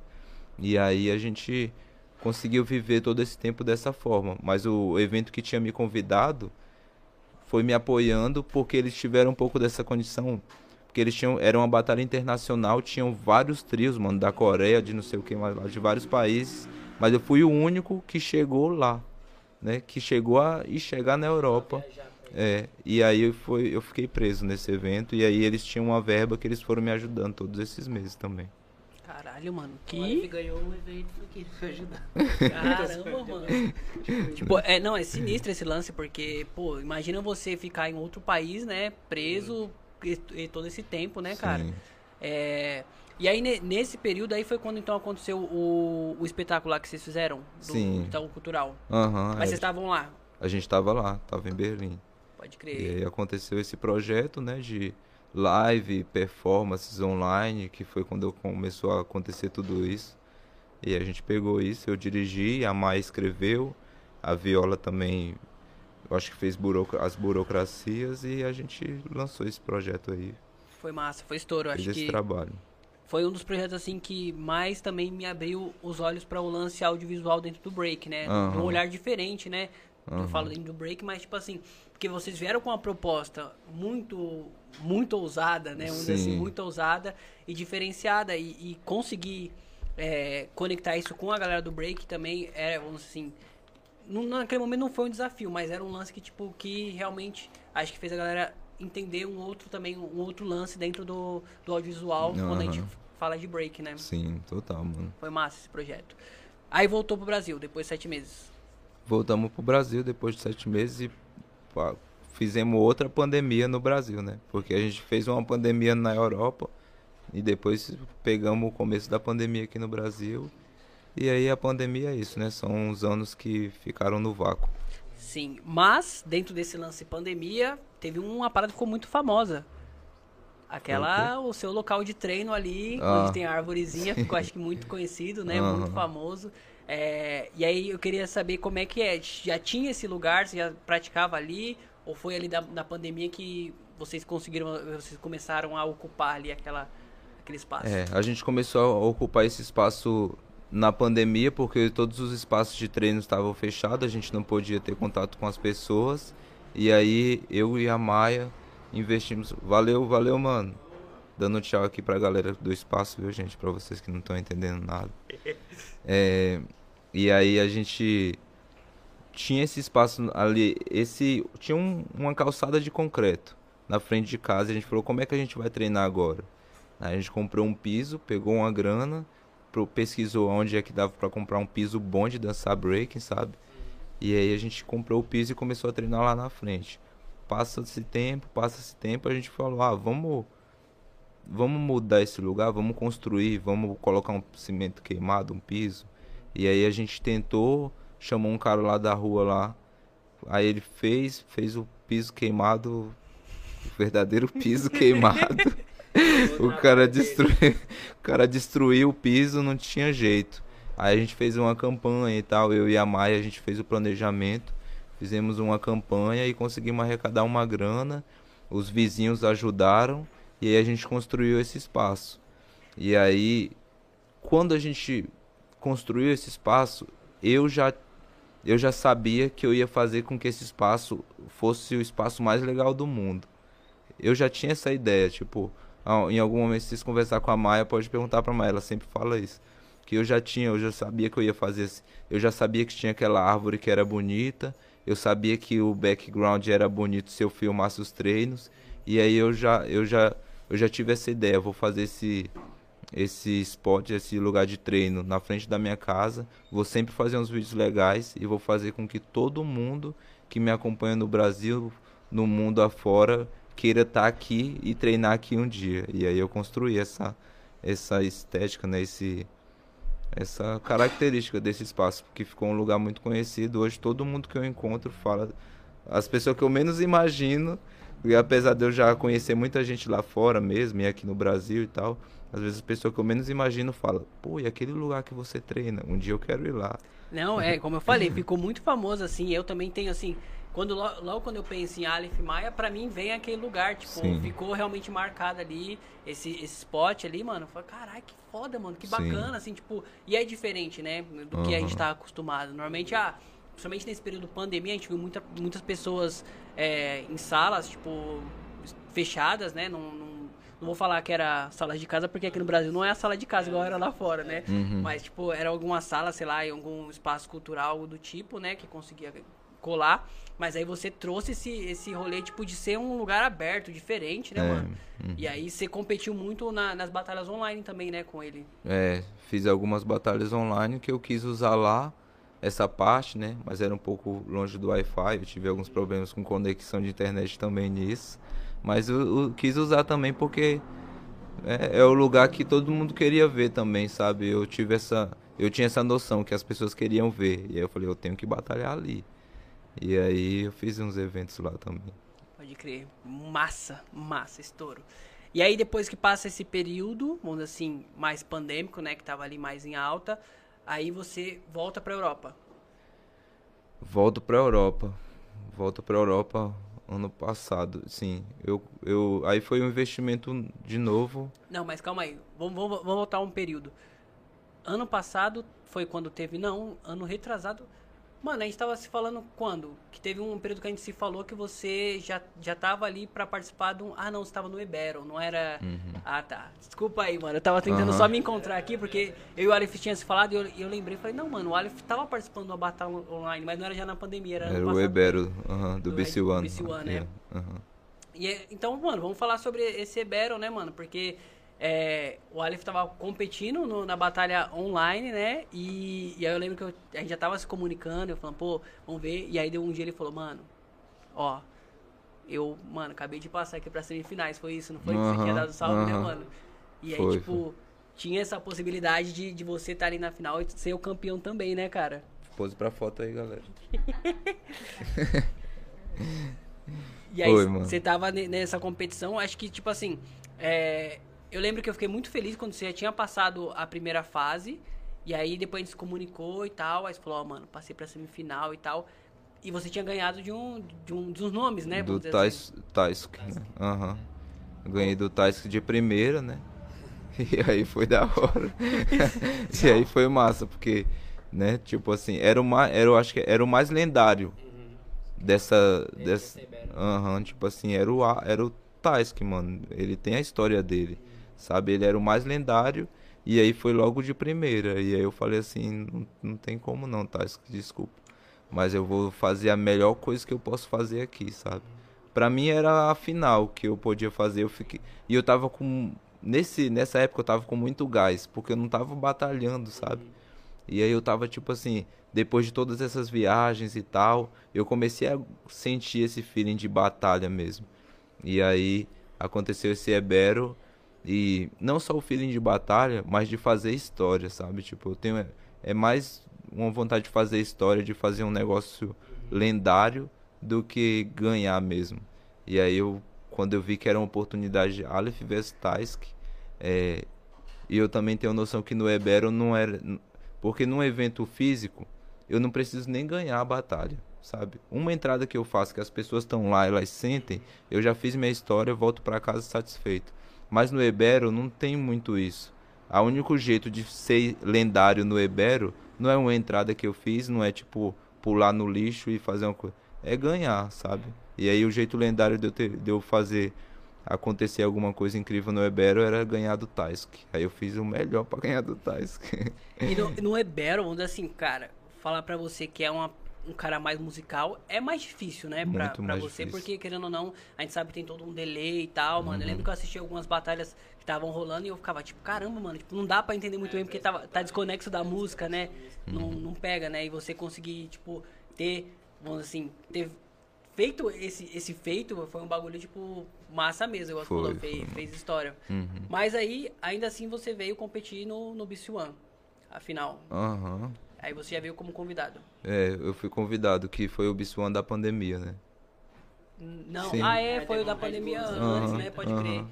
pode crer. Aí você competiu nesse da pandemia e esse você ficou... Eu, eu perdi, eu acho que foi nas quartas. Eu ganhei um racha e perdi o outro. Eu ganhei do Clay e depois perdi contra o Luan. Pode crer, pode crer. Ah, agora eu lembrei do Aleph aqui. Essa Lembrei, foi minha lembrei, segunda BC One. Lembrei. E aí, beleza. Nesse período, você não voltou pra Europa nesse ano, ou voltou? Hum, acho que não, mano. Ficou Hum, Brasil, Sim. aí depois agora quando veio o ano passado que você foi, ou não? Aham. Foi, foi. eu- 2019. Ano passado foi o quê? 2022. 2022, 2021 não tive, não tive a Europa. Isso. Foi 2022 eu voltei pra Europa. E aí foi todo um planejamento, toda uma grana que eu juntei. Foi por sua conta mesmo. Foi por minha conta também. E aí juntei muito dinheiro, velho. E Que é isso, né? Ninguém sabe como é que a pessoa vai parar na Europa. Mas eu ralei muito, mano, sabe?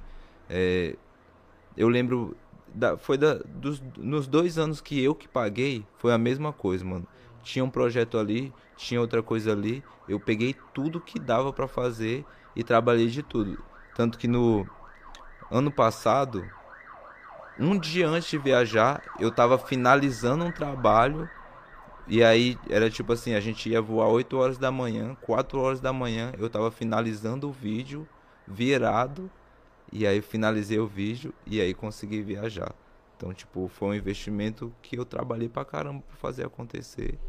E aí deu certo, né? E isso ninguém vê, né, pô? Ninguém vê, ninguém sabe, né? Na É verdade, só postado a no Maia. feed, né? Aí não é postado no feed, aí as pessoas acham que você só vai por isso. Aham. Pode crer. E aí, nesse você foi pra. Boa pergunta. É, Refresque-me a memória. Eu fui. Pra França primeiro, não foi? Essa segunda vez, você- essa, essa vez agora que você foi, você não foi pra França? Caramba, mano. Eu sou muito bom de lembrar, mas a gente já falou de tantas memórias passadas que eu tô baguncei todas as memórias aqui. Mas ano passado eu viajei pra caramba. Ó, eu, eu lembro de vocês na Dinamarca. Foi Uhum. isso, vocês foram pra Dinamarca, né? Ahn, caramba. Eu também não lembro muito bem, não. Marca França. Tá, então já que a gente vai acessar isso, eu tenho aqui. Porque eu fiz um. Banco de dados. É, porque eu fiz um- uma lista, né? Eu postei, aham.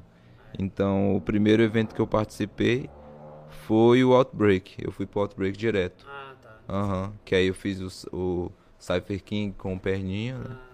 Foi ano No passado final. isso. Foi. Pode crer, pode crer. Mano, então é porque a pandemia deu esse delay total, né? A gente Então, fica meio tipo, perdido. aqui. Uhum. Não, mas ele não tava nesse evento, e esse evento aqui, esse Sim. evento aqui. Então, eu acho, eu tava achando que você tava na França, mas foi na retrasada. Ô, mano, você não tá falando na lapela, mano. Tem problema não, Zé. O pessoal tá me escutando aí. Já era. É isso. Bota na lapela aí. Põe, põe na genital aqui em cima aqui, ô Will. e aí, aí você foi pro, pro Outbreak mesmo já diretão. Sim. Mano, só pra eu, pra eu tentar aqui lembrar, você participou daquele Yalta Summer Jam? Nunca participei do Alta Summer Jam. Você, ou aquele, aquele que você participou que era um Drink Battle não era lá? Não, era no Outbreak mesmo. Ah, pode crer. Achei que fosse no Yalta Summer. Cara, o, Yalta Summer pra mim eu tenho um, sei lá, eu falo, caramba, eu preciso ir nesse evento um dia. Eu, Eu acho também muito foda, tenho mano. muita E parece vontade. que acabou, não foi?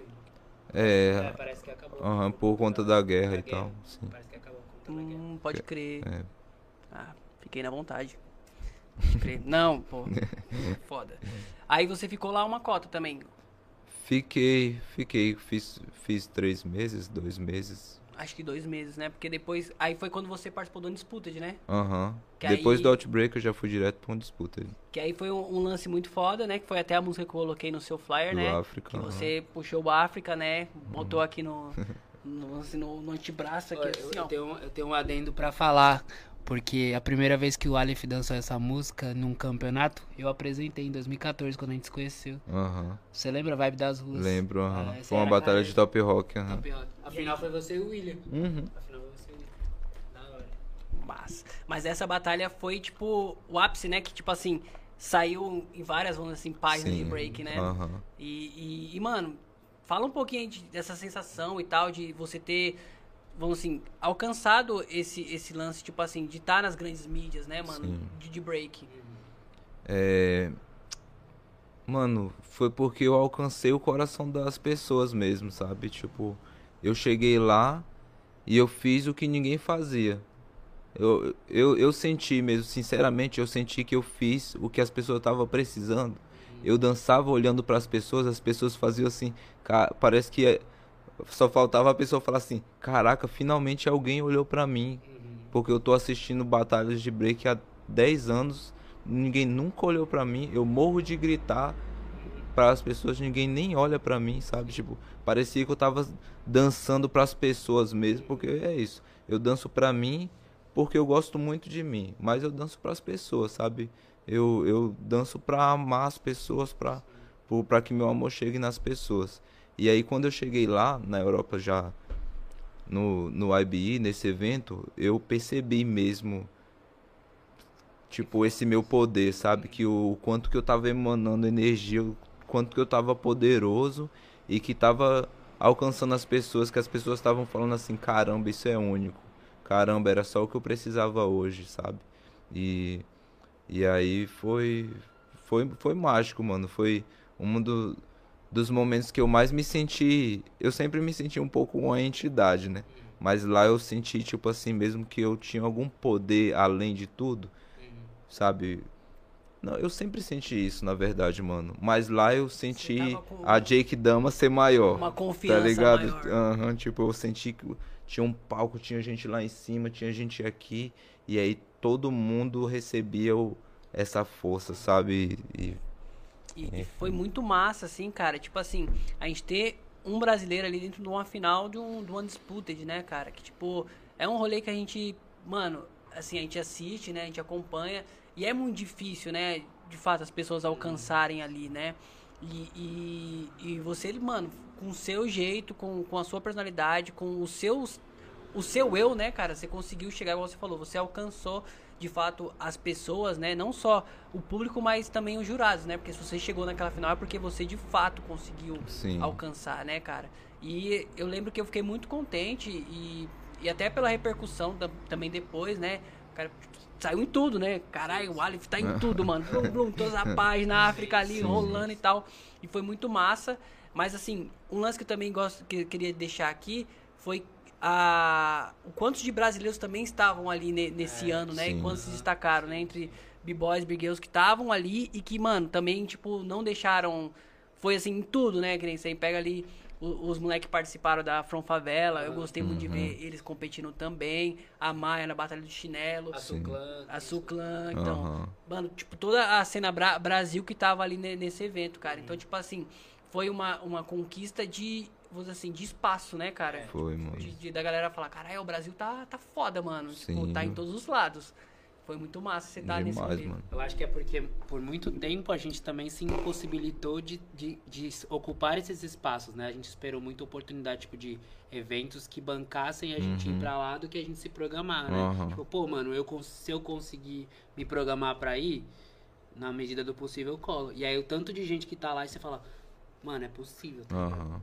É possível. Tanto que a maioria das pessoas que foram pra Europa agora do breaking é assim, vamos falar que é 90% a galera investiu, pediu, fez algum corre, ninguém ninguém ganhou qualificatória assim, sabe?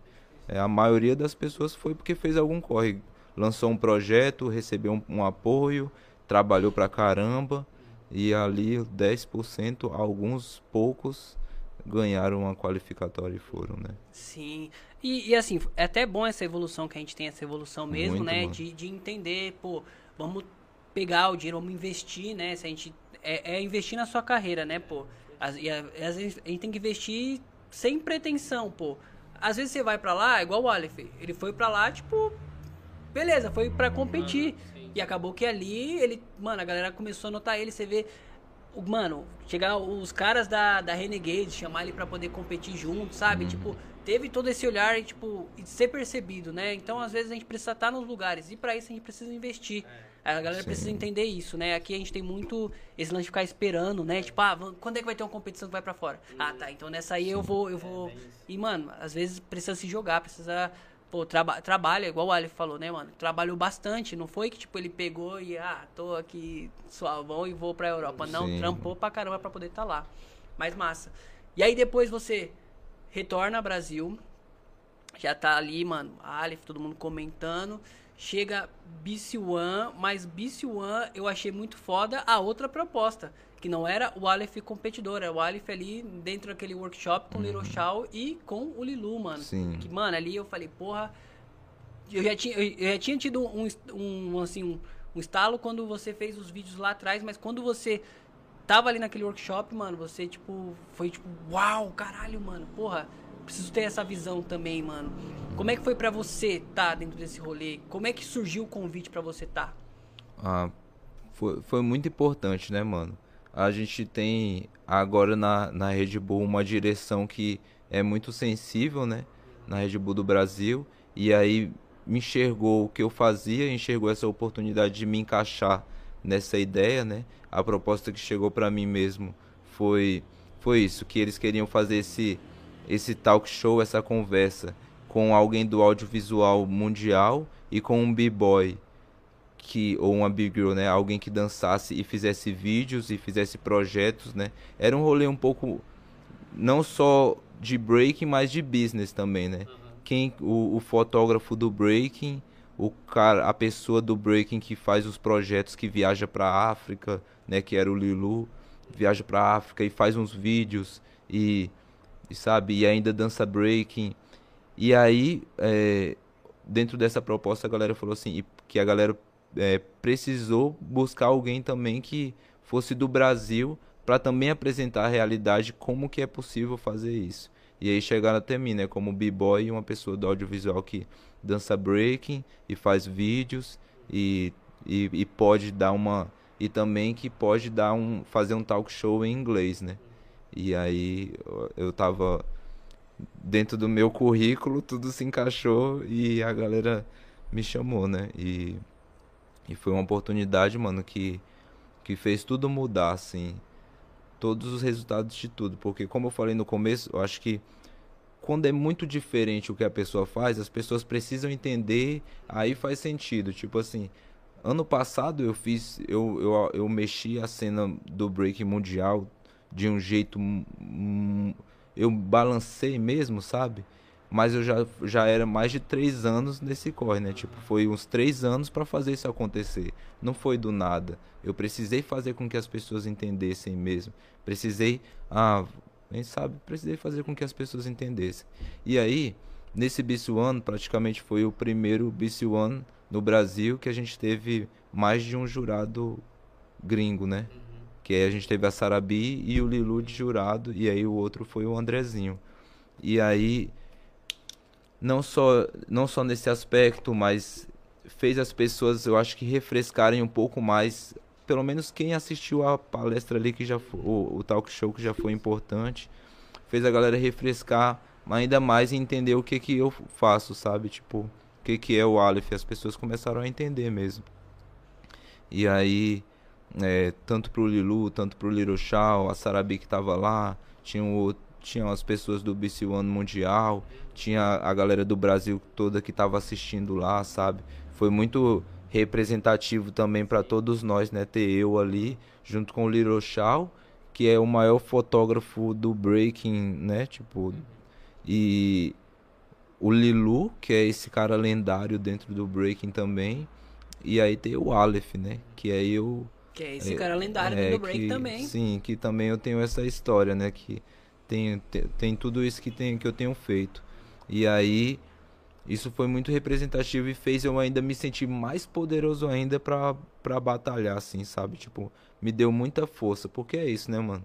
Eu acho que eu poderia ter treinado o ano inteiro, ter feito academia, ter feito workout, ter estudado as músicas, ter feito qualquer coisa. Não tem, mano, não existe nada que me deixa mais poderoso do que acreditar nas minhas ideias, sacou? Então acho que isso foi uma chave que que me recarregou assim, que eu falei, eu me expressei, eu falei tudo que eu tinha para falar, sabe? Eu inspirei as pessoas, sabe? As pessoas estavam me escutando lá e estava sendo muito legal. Isso me fez, me deu uma energia que quando eu cheguei no, na batalha eu tava assim, caramba. Em outra língua também em outro idioma. E, e, assim, eu tava lá e, mano, é, foi muito assim, foi muito foda a parada mesmo, pra quem assim quer acompanhar o break de todos, assim, de todos os ângulos.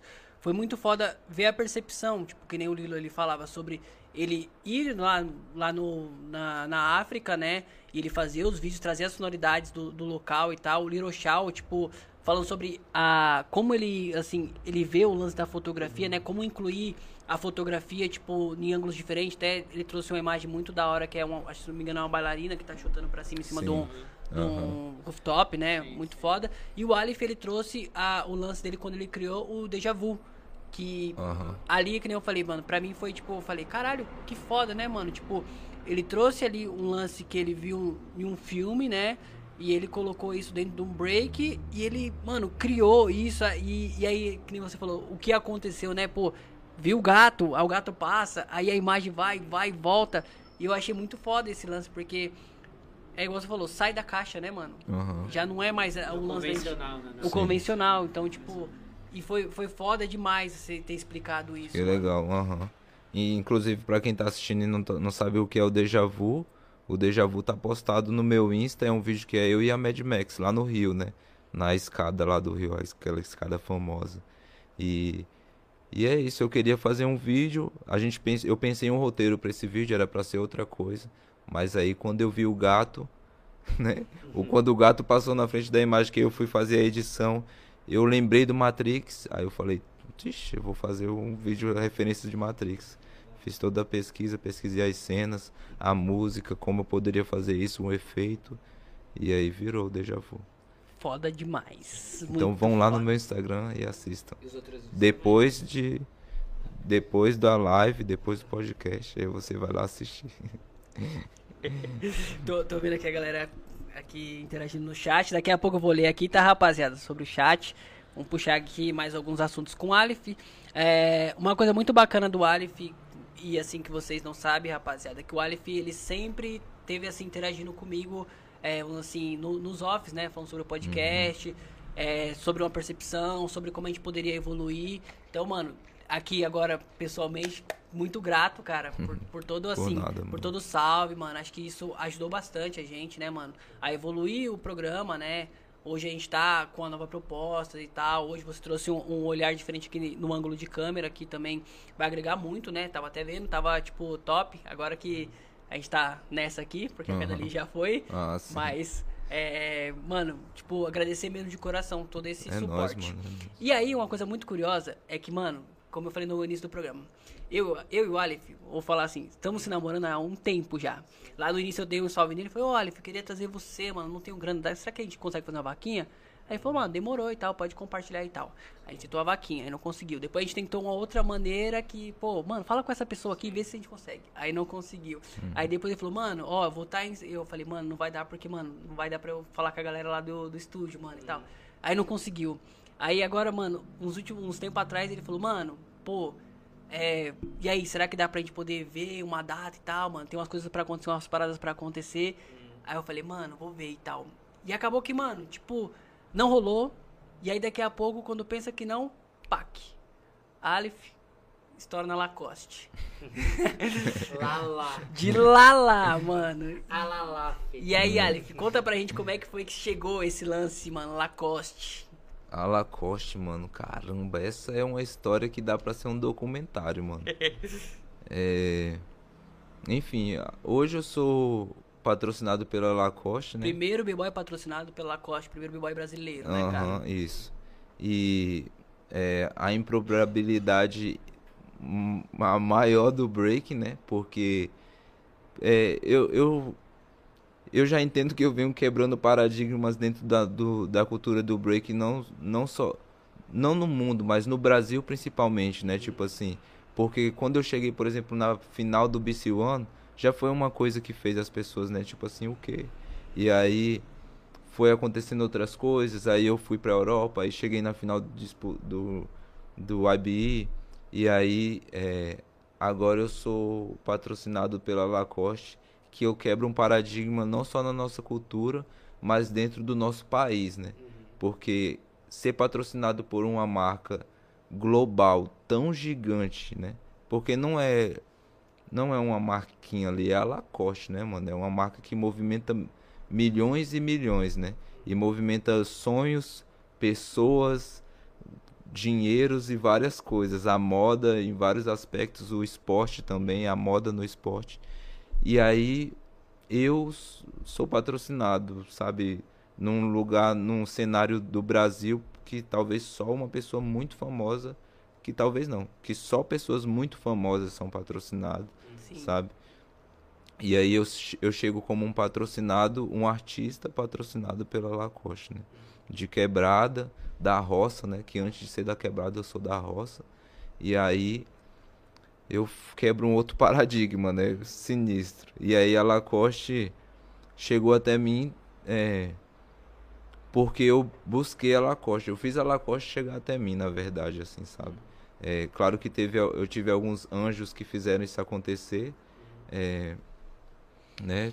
Porque é, também é muito, muito difícil uma marca desse jeito chegar do nada em um b-boy que não é reconhecido globalmente dentro de um, dentro da, da, do- das pessoas comuns, né? Na sociedade.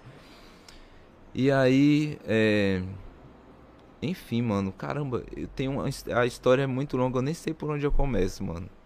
Mas eu tinha feito toda essa trajetória na Europa. Eu vou começar por aonde, aonde que a chave girou na minha mente. Pode crer. Aonde que mudou a perspectiva de vida, assim, financeiramente, socialmente, em vários aspectos. Teve um dia, tipo, de- entre todas essas viagens, eu fiquei muito amigo do Meno.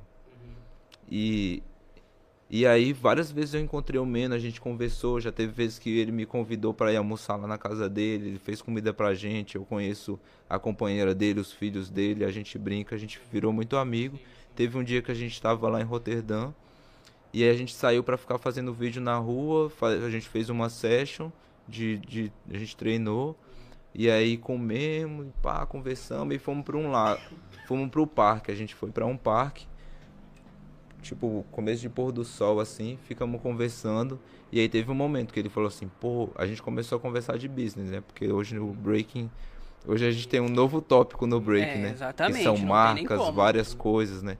E a gente começou a conversar de negócios. Ele citou que a Lacoste, né, tinha feito o time, já tinha lançado o time, né, o primeiro time da Lacoste.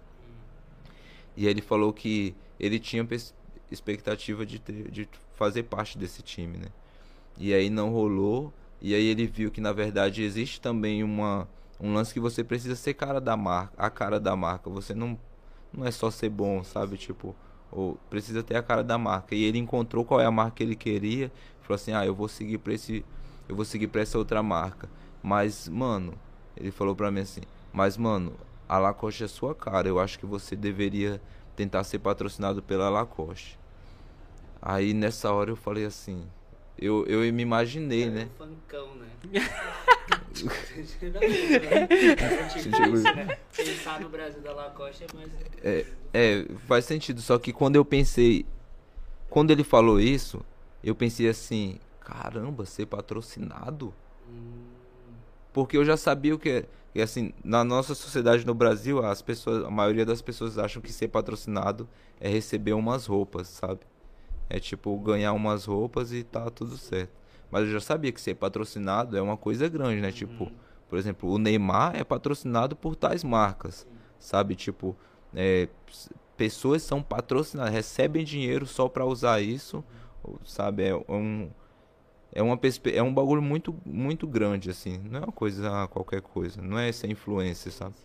E aí quando ele falou isso, eu falei assim, mano, se o Meno tá falando isso, né? Tipo, o cara já ganhou o BC One três vezes, é o único que fez isso. É um dos caras mais valiosos pra, pra Red Bull no Mundial, assim. Tem esse patrocínio, né, com a Red Bull também.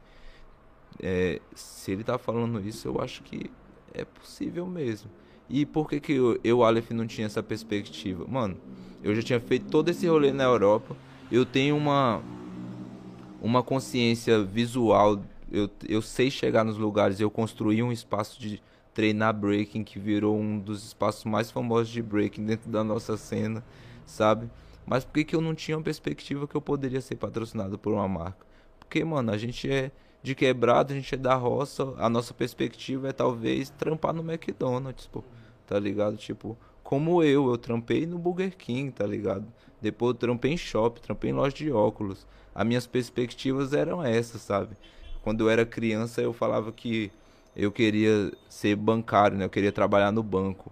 Mas esse sonho, né? Essas coisas de criança acaba rápido, porque qual a perspectiva? Talvez eu vou ser o menino que limpa o, o chão do banco, né?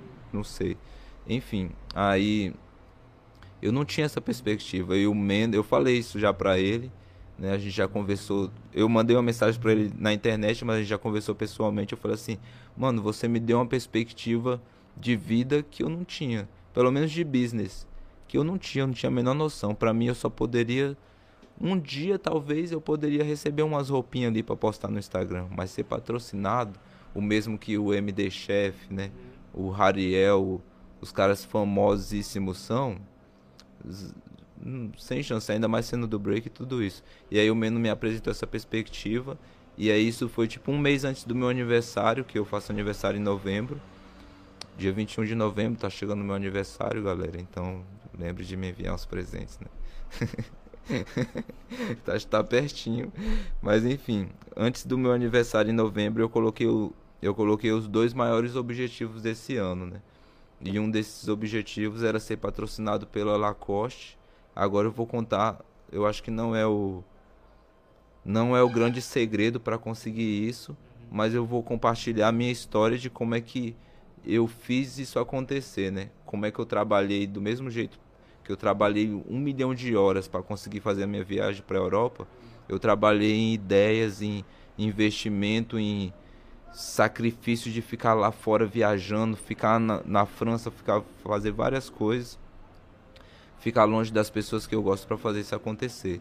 Né? Eu estou compartilhando isso sinceramente e é para inspirar e não para que as pessoas achem que se fizer o mesmo vai acontecer, porque eu acho que cada pessoa faz acontecer as coisas do seu jeito e também, né? Enfim, cada pessoa é cada pessoa. Cada história é cada história, cada coisa acontece do seu jeito. Mas eu espero que inspire. E aí quando eu coloquei esse objetivo de esses dois maiores objetivos, um deles era ser patrocinado pela Lacoste ou por alguma outra marca. Porque nessa altura já estava começando a aparecer essas pessoas, essas marcas patrocinando as pessoas. E aí eu pensei, como é que eu vou ser patrocinado? Como é que eu posso ser patrocinado por uma marca? O que é patrocínio? Quem no Brasil é patrocinado? Quem na dança é patrocinado? Sabe? Eu fiz todo um estudo e aí no meio desse corre apareceu uma oportunidade de eu fazer um trabalho em Paris para uma outra marca. E, e aí eu fiz esse trabalho e recebi um, um valor que eu já imaginava que era um valor extra, que eu ia investir em alguma coisa.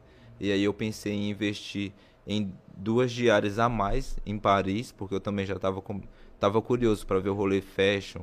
Eu estava vendo desfiles, sabe, tipo da Louis Vuitton, da Gucci, essas marcas que controlam o mundo, sabe? Eu tava curioso para saber como é que isso funcionava. E aí eu investi esse valor desse trampo para ficar em Paris. Eu tava sozinho. Fiquei em Paris dois dias, peguei essa grana, foi uma grana boa que eu recebi. E aí eu tive vários conflitos também, porque foi um dos meus melhores cachês que eu já recebi em euro. E eu pensei assim, e aí aperta o coração só de falar, tipo, esse, caraca, com esse dinheiro eu consigo pagar tanto os aluguéis da minha mãe, consigo ajudar meu irmão, consigo ajudar minha família aqui. E assim, nem era muito dinheiro, não, mas quando você converte, né, mano? Tipo assim, mano, quando você converte, tu ganha uma premiação de 500 conto, 500 euros, você consegue, eu consigo pagar fácil quatro aluguel da minha mãe, sabe? Tipo, e aí, ajudar minha família, né? E aí eu fiquei assim, velho, esse dinheiro. E aí andando lá por, por Paris eu vi a loja da Lacoste, que foi meio recém-aberta. Assim. Eu falei assim, é, se eu quero ser patrocinado pela Lacoste, eu preciso ter pelo menos uma roupa, né? Uhum. Eu preciso pelo menos vestir para saber o que, que é isso, se isso funciona no meu corpo, se eu me sinto bem, para depois querer isso, né? Não adianta eu só crescer o olho sem nem saber o que, que é, né? Não adianta eu querer, né? Tipo, enfim. E aí eu querer demais sem nem saber o que, que é isso. E aí eu falei, vou investir essa grana. Caríssimo, né? Lacoste caríssimo, mano. Lá na, na Europa o bagulho é caríssimo. Aí, velho, toda hora eu olhava os preços e falava assim, velho, o que que dá para comprar aqui? Aí eu fiz um kit lá para comprei uma gola polo branca, que eu já tinha visto que a primeira polo da Lacoste era uma, uma era polo branca. E aí eu vou comprar uma polo branca e um bucket branco. Pum, paguei tentei fazer da melhor forma. Não existe desconto lá, né? Mas tem o tax free, né? Que você compra e você pode receber o imposto de volta. Então paguei tanto. Na minha viagem de volta para o Brasil, eu podia fazer um esquema lá, enfim, com, com a Polícia Federal, não sei, que eu recebo o imposto que eu paguei.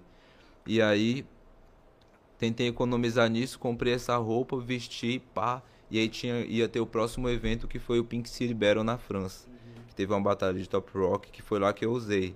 Porque eu já sabia que ia ter essa batalha. E aí eu comprei essa roupa para usar especialmente pra batalha de top rock. Uhum.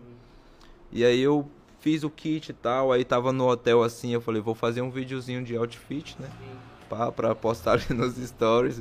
Bonito. Aí mostrar, né? Que eu tava usando o Lacoste. Aí eu pensei em mostrar pras pessoas, né? Eu tava usando o Lacoste e tal. Que eu tava me sentindo bem, que eu tava bonito e pá. E aí eu postei nos stories ali, postei só nos stories. E aí firmeza, fui pro evento, dancei, teve as pessoas que postou uns stories, eu compartilhei e tal.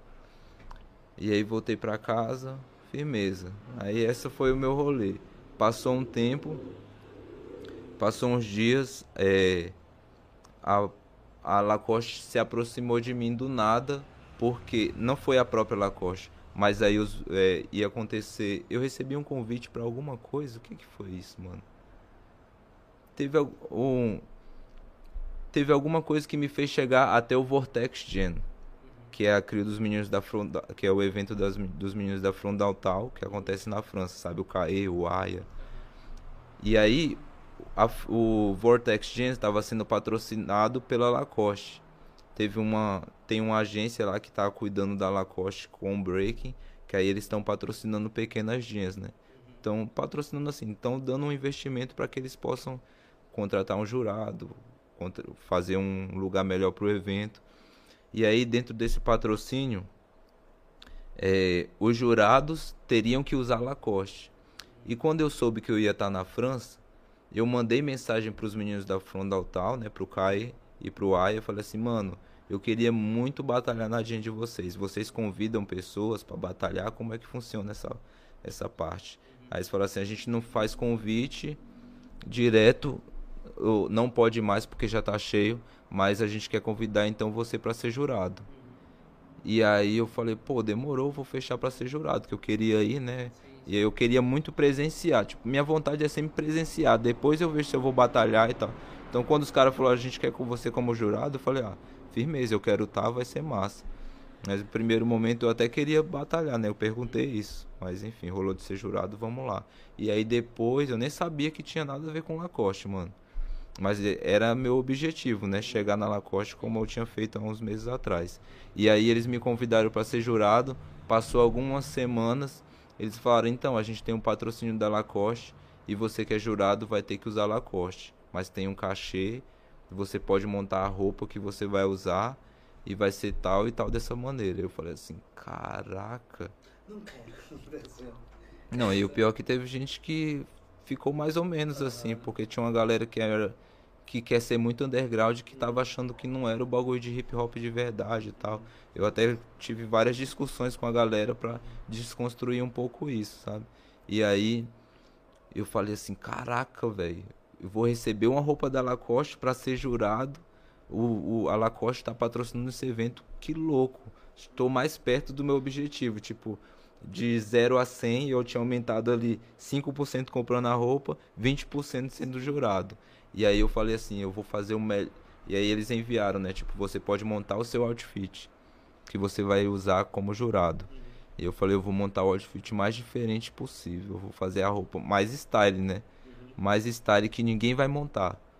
E aí eu fiquei, mano, eu, a galera até ficava me cobrando assim, porque era para eu mandar em uma semana e eu, alguns dias eu fiquei, vai, fui até o limite, falei, eu preciso de mais um dia para mandar, porque eu fiz várias opções de outfit, eu construí, eu tirava, eu baixava a foto da roupa, colocava no computador, montava assim, fazia num boneco, via como é que ficava, porque não tinha como experimentar, né? Montei o melhor outfit, eu falei assim, eu já vou ser o destaque a partir daí. Quando a Lacoste vê os jurados eles vão ver assim, caraca, esse moleque aí tá bonito, né, velho? E aí eu fiz o melhor outfit possível. E aí já tem um tempo que eu sempre como jurado, eu quero fazer um bagulho, apresentação de jurado, eu quero fazer uma coisa mais especial, né? Que me emocione, que me emocione primeiro, assim, que seja especial para mim e eu sei que consequentemente vai ser para as pessoas.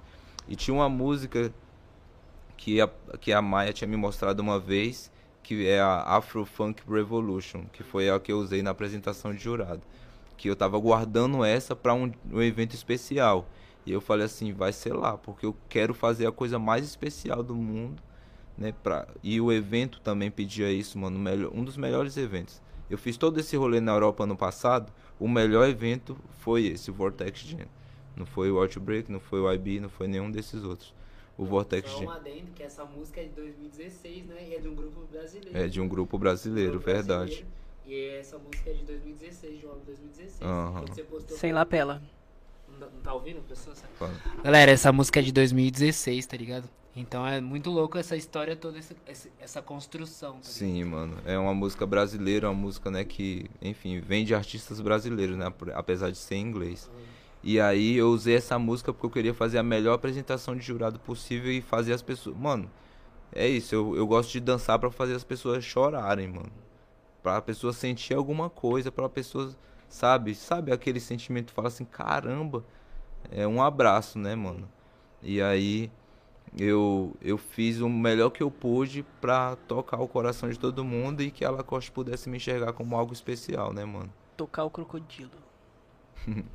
e aí, é, aconteceu, tipo assim, a, uma das, das pessoas que eram responsáveis pela Lacoste dentro do breaking, como é que a Lacoste estava chegando no break, tava lá, ela ficou impressionada, assim, achou muito especial, ficou emocionada e ficou muito feliz, me enviou mensagem e tudo isso. Passou uns, uns dias, umas semanas, é, o meu produtor, a pessoa que está me produzindo, que me fez chegar na Lacoste, também que cuida das burocracias, ele mandou só uma mensagem do nada, assim, que ele também está trabalhando. Hoje ele é meu produtor, mas nessa época ele só era conhecido. Falou assim: acabei de enviar a proposta para você ser patrocinado pela Lacoste. Ele só me enviou isso do nada. Nem perguntou se eu queria, né? Nem nunca a gente não tinha conversado nada disso. E aí ele mas ele já me seguia e ele, depois, mais tarde, eu vou chegar nesse momento, é uma história longa, tá, galera? Mas é, é porque tem que ser dessa forma. E, mais tarde, ele, ele tinha visto o story que eu postei vestindo Lacoste. Ele já tinha enviado o meu perfil pra Lacoste ver, só que eu não sabia de nada. Só pra eu, pra eu saber, acho que as pessoas também saberem. Uhum. Ele é brasileiro ou lá de fora? É lá de fora, é francês. Ele tava no, no Red Bull. Tava no Red Bull, aham. Uhum. Eu, eu fico. Uhum. Eu, eu evito de falar os, os nomes até das pessoas, porque eu acho que essas pessoas, o trabalho delas é ser anônimo é, mesmo, uhum. tá ligado? Tipo, eu acho que é importante que ele seja, ele representa a marca lá e eles, a maioria dessas pessoas que trabalham com essas marcas, eu acho que elas são até felizes de ser anônimo, assim, sabe? É uma... É, Também, não, sabe? Acho que a galera é tipo que nem assim, pô, vamos, vamos imaginar, igual você falou, né? É, é pra galera entender que você teve uma jornada para uhum. chegar até onde você chegou. Não foi, tipo, no susto, né? E se a galera não. Tipo, a galera às vezes não entende isso, né? Vai falar, ah, não, se ele conseguiu fazer por isso, ah, então calma aí, deixa eu mandar mensagem pra essa pessoa aqui. Então é bom realmente Sim. você manter o culto nome. Com certeza, mano. E. E.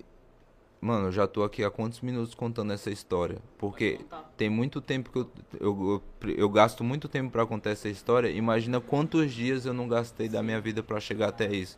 Eu não recebi uma ligação da Lacoste do nada falando assim: e aí, quer ser patrocinado? Eu falei sim. Uhum. Mano, eu fiz um corre imenso. Eu construí, eu pensei, eu fiquei com dor de cabeça, eu chorei. Eu falei assim, velho, como é que isso? Eu precisei ter um um estalo de realidade para falar assim, caraca, eu posso ser patrocinado. Uhum. Eu não vou ser o cara que limpa o chão da loja da Lacoste. Uhum. Eu posso ser patrocinado, sabe? Tipo, e aí esse cara me enviou a mensagem, enviei a proposta. Passou uma semana, ele falou, a Lacoste aceitou a proposta, quer ser parte da família. Uhum. Aí, mano, eu caí em lágrimas, tá ligado? Foi tipo assim, caraca, não acredito. E fiquei muito tempo sem acreditar, mano. tanto que eu recebi a proposta, isso já isso foi no final de dezembro. E eu só, eu só acreditei mesmo quando eu fui lá no escritório da Lacoste, lá na França. Eu conheci os chefes, o tudo. E eu falei assim: é, realmente aconteceu. E aí, mano, tenho. Eu não. Eu não acredito muito em. Sabe, em, em espíritos, em várias coisas, em, no universo, as coisas que caem do céu, sabe? Tipo mas ao mesmo tempo eu não sei o que acontece quando você acredita muito numa parada, né? É porque você faz, né, mano?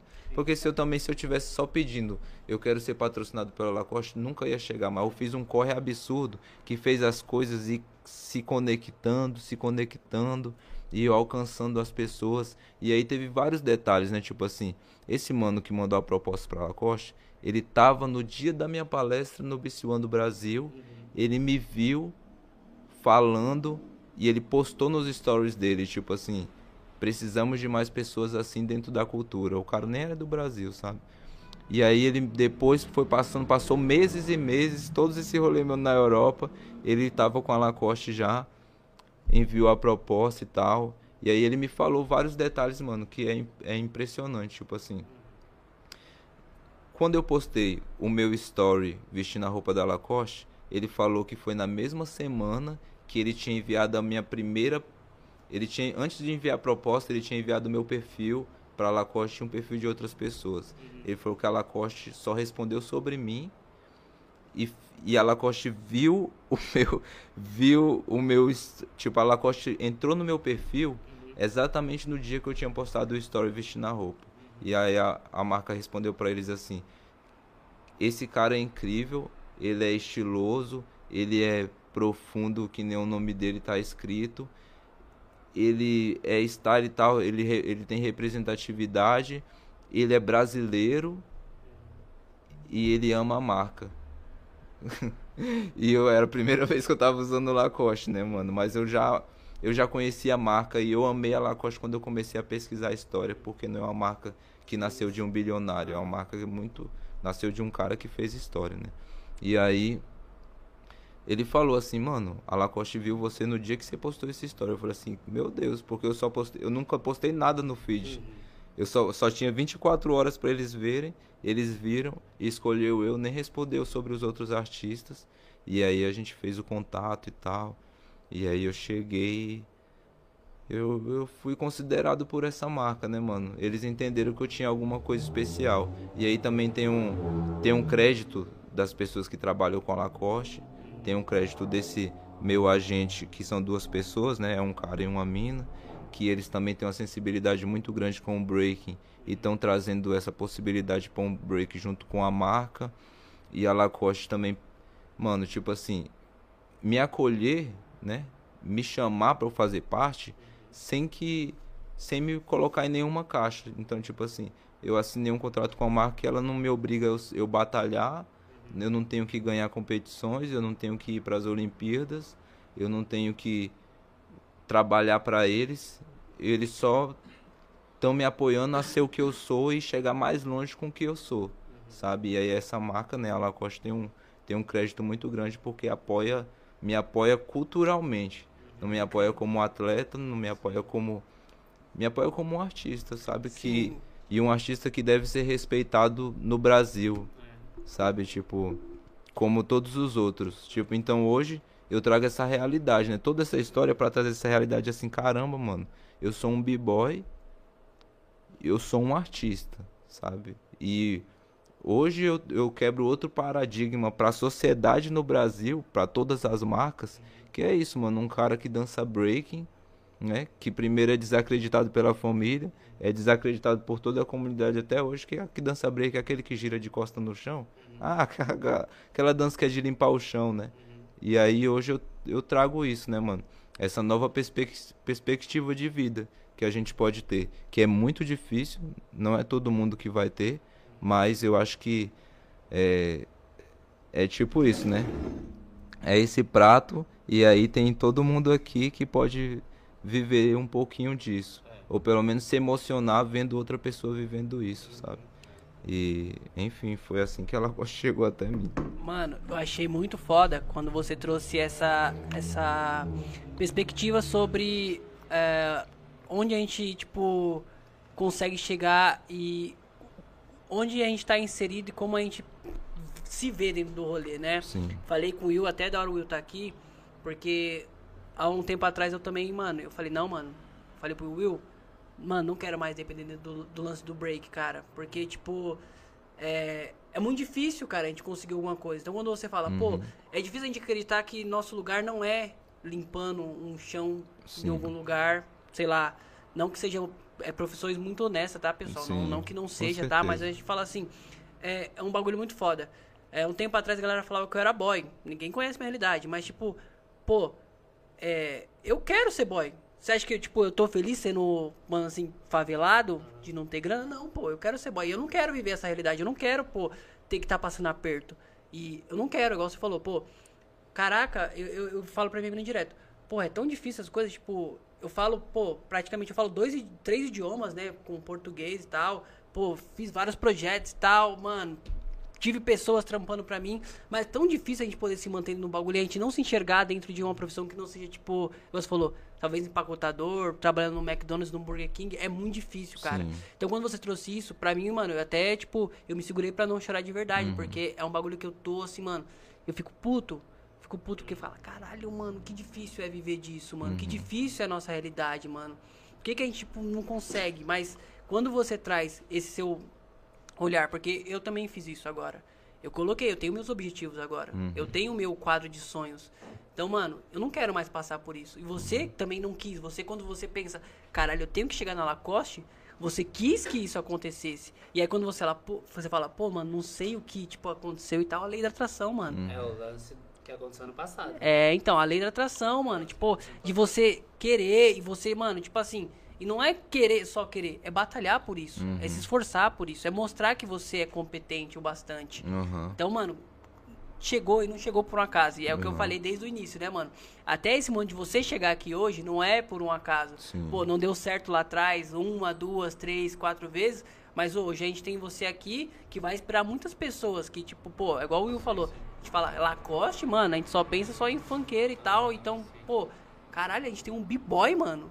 Um b-boy, tipo, patrocinado pela Lacoste, mano. Então, tipo assim, quantas outras possibilidades vão surgir? A gente fala de Lacoste, mas, mano, tem várias outras grandes marcas, grandes empresas que Muitas, podem patrocinar b-boys e b-girls, mano. E a gente precisa acreditar, a gente tem que parar, tipo, de, de achar que não, não vai conseguir, mano. Aham. A gente tem que, tipo, se esforçar ao máximo pra poder conseguir, Só- sempre. Só dar um adendo nisso que o Alex trouxe, rapidão. Posso pegar? É. e quem tá quem tá sério. É, eu acho que muito disso que você trouxe, Aleph, é mais pensar no caminho do que na chegada. Porque muita gente acha isso, né? Tipo, pô, o Aleph, o Aleph chegou no- na Lacoste, tá ligado? A Lacoste chegou no Aleph. E muitas pessoas esquecem que a, que a trajetória é o mais importante, tá ligado? Ah, o bagulho. É, quinta, quinta série. É, por que eu tô falando isso? Ano passado, antes da Red Bull, eu tive aqui. Uhum. E foi uma mudança de vida, o Zé lembra. E eu não sabia que ia apresentar a Red Bull, né, mano? Uhum. Então é tipo, a gente tava lá na Red Bull também, eu tava assistindo sua palestra. E pensar também os anos que eu esperei pra apresentar a Red Bull, que era uma realização profissional que eu queria ter. E aí quando a gente chega no rolê, a gente fala assim, pô, mano, cheguei no rolê. Nossa, mas olha a trajetória. Eu planejei isso há muito tempo, tá ligado? Uhum. Tanto que o Zé estar lá foi uma coisa que a gente trocou uma ideia. Zé, mano, pensei nesse rolê aqui, por que você não faz esse bagulho aqui, mano? Tenta tá lá, tenta tá lá. E aí ver você falando toda essa trajetória, tipo assim, mano, às vezes parece que vai ser impossível, mas se você também não se mexer pra fazer as coisas, mano, É, não vai rolar, tá ligado? sim, o tempo, o tempo é necessário, mas continue trampando pra essas coisas chegarem. tá ligado? E trabalhando muito, É, né, mano? E aí, muito. e aí também tem duas coisas também que é, que eu queria acrescentar, né? Porque tipo quando você fala assim, é, eu não tô feliz de ser favelado, eu acho que você não tá feliz é de passar tanto corre pra conseguir o que quer, Sim, tá ligado? E e também tem uns outros lances que é tipo isso, né, mano? Eu também não acho que é, hoje em dia, na sociedade que a gente vive, como o Brasil trata as pessoas, os trabalhadores, eu não acho que é uma pessoa que é uma, uma mulher que é empregada doméstica, tá ligado? Eu não acho que uma pessoa que trabalha no Burger King, como eu trabalhei, vivem um trabalho honesto, sabe? Tipo, eu acho que são pessoas honestas em trabalhos totalmente injustos. Real, real. Sacou? Que recebem nada, mano. Tipo, eu trampei muito no Burger King pra não receber nada, tá ligado? Tipo, minha mãe, mano, tipo. Eu até me emociono, tá ligado? Porque minha mãe faz um corre do caramba.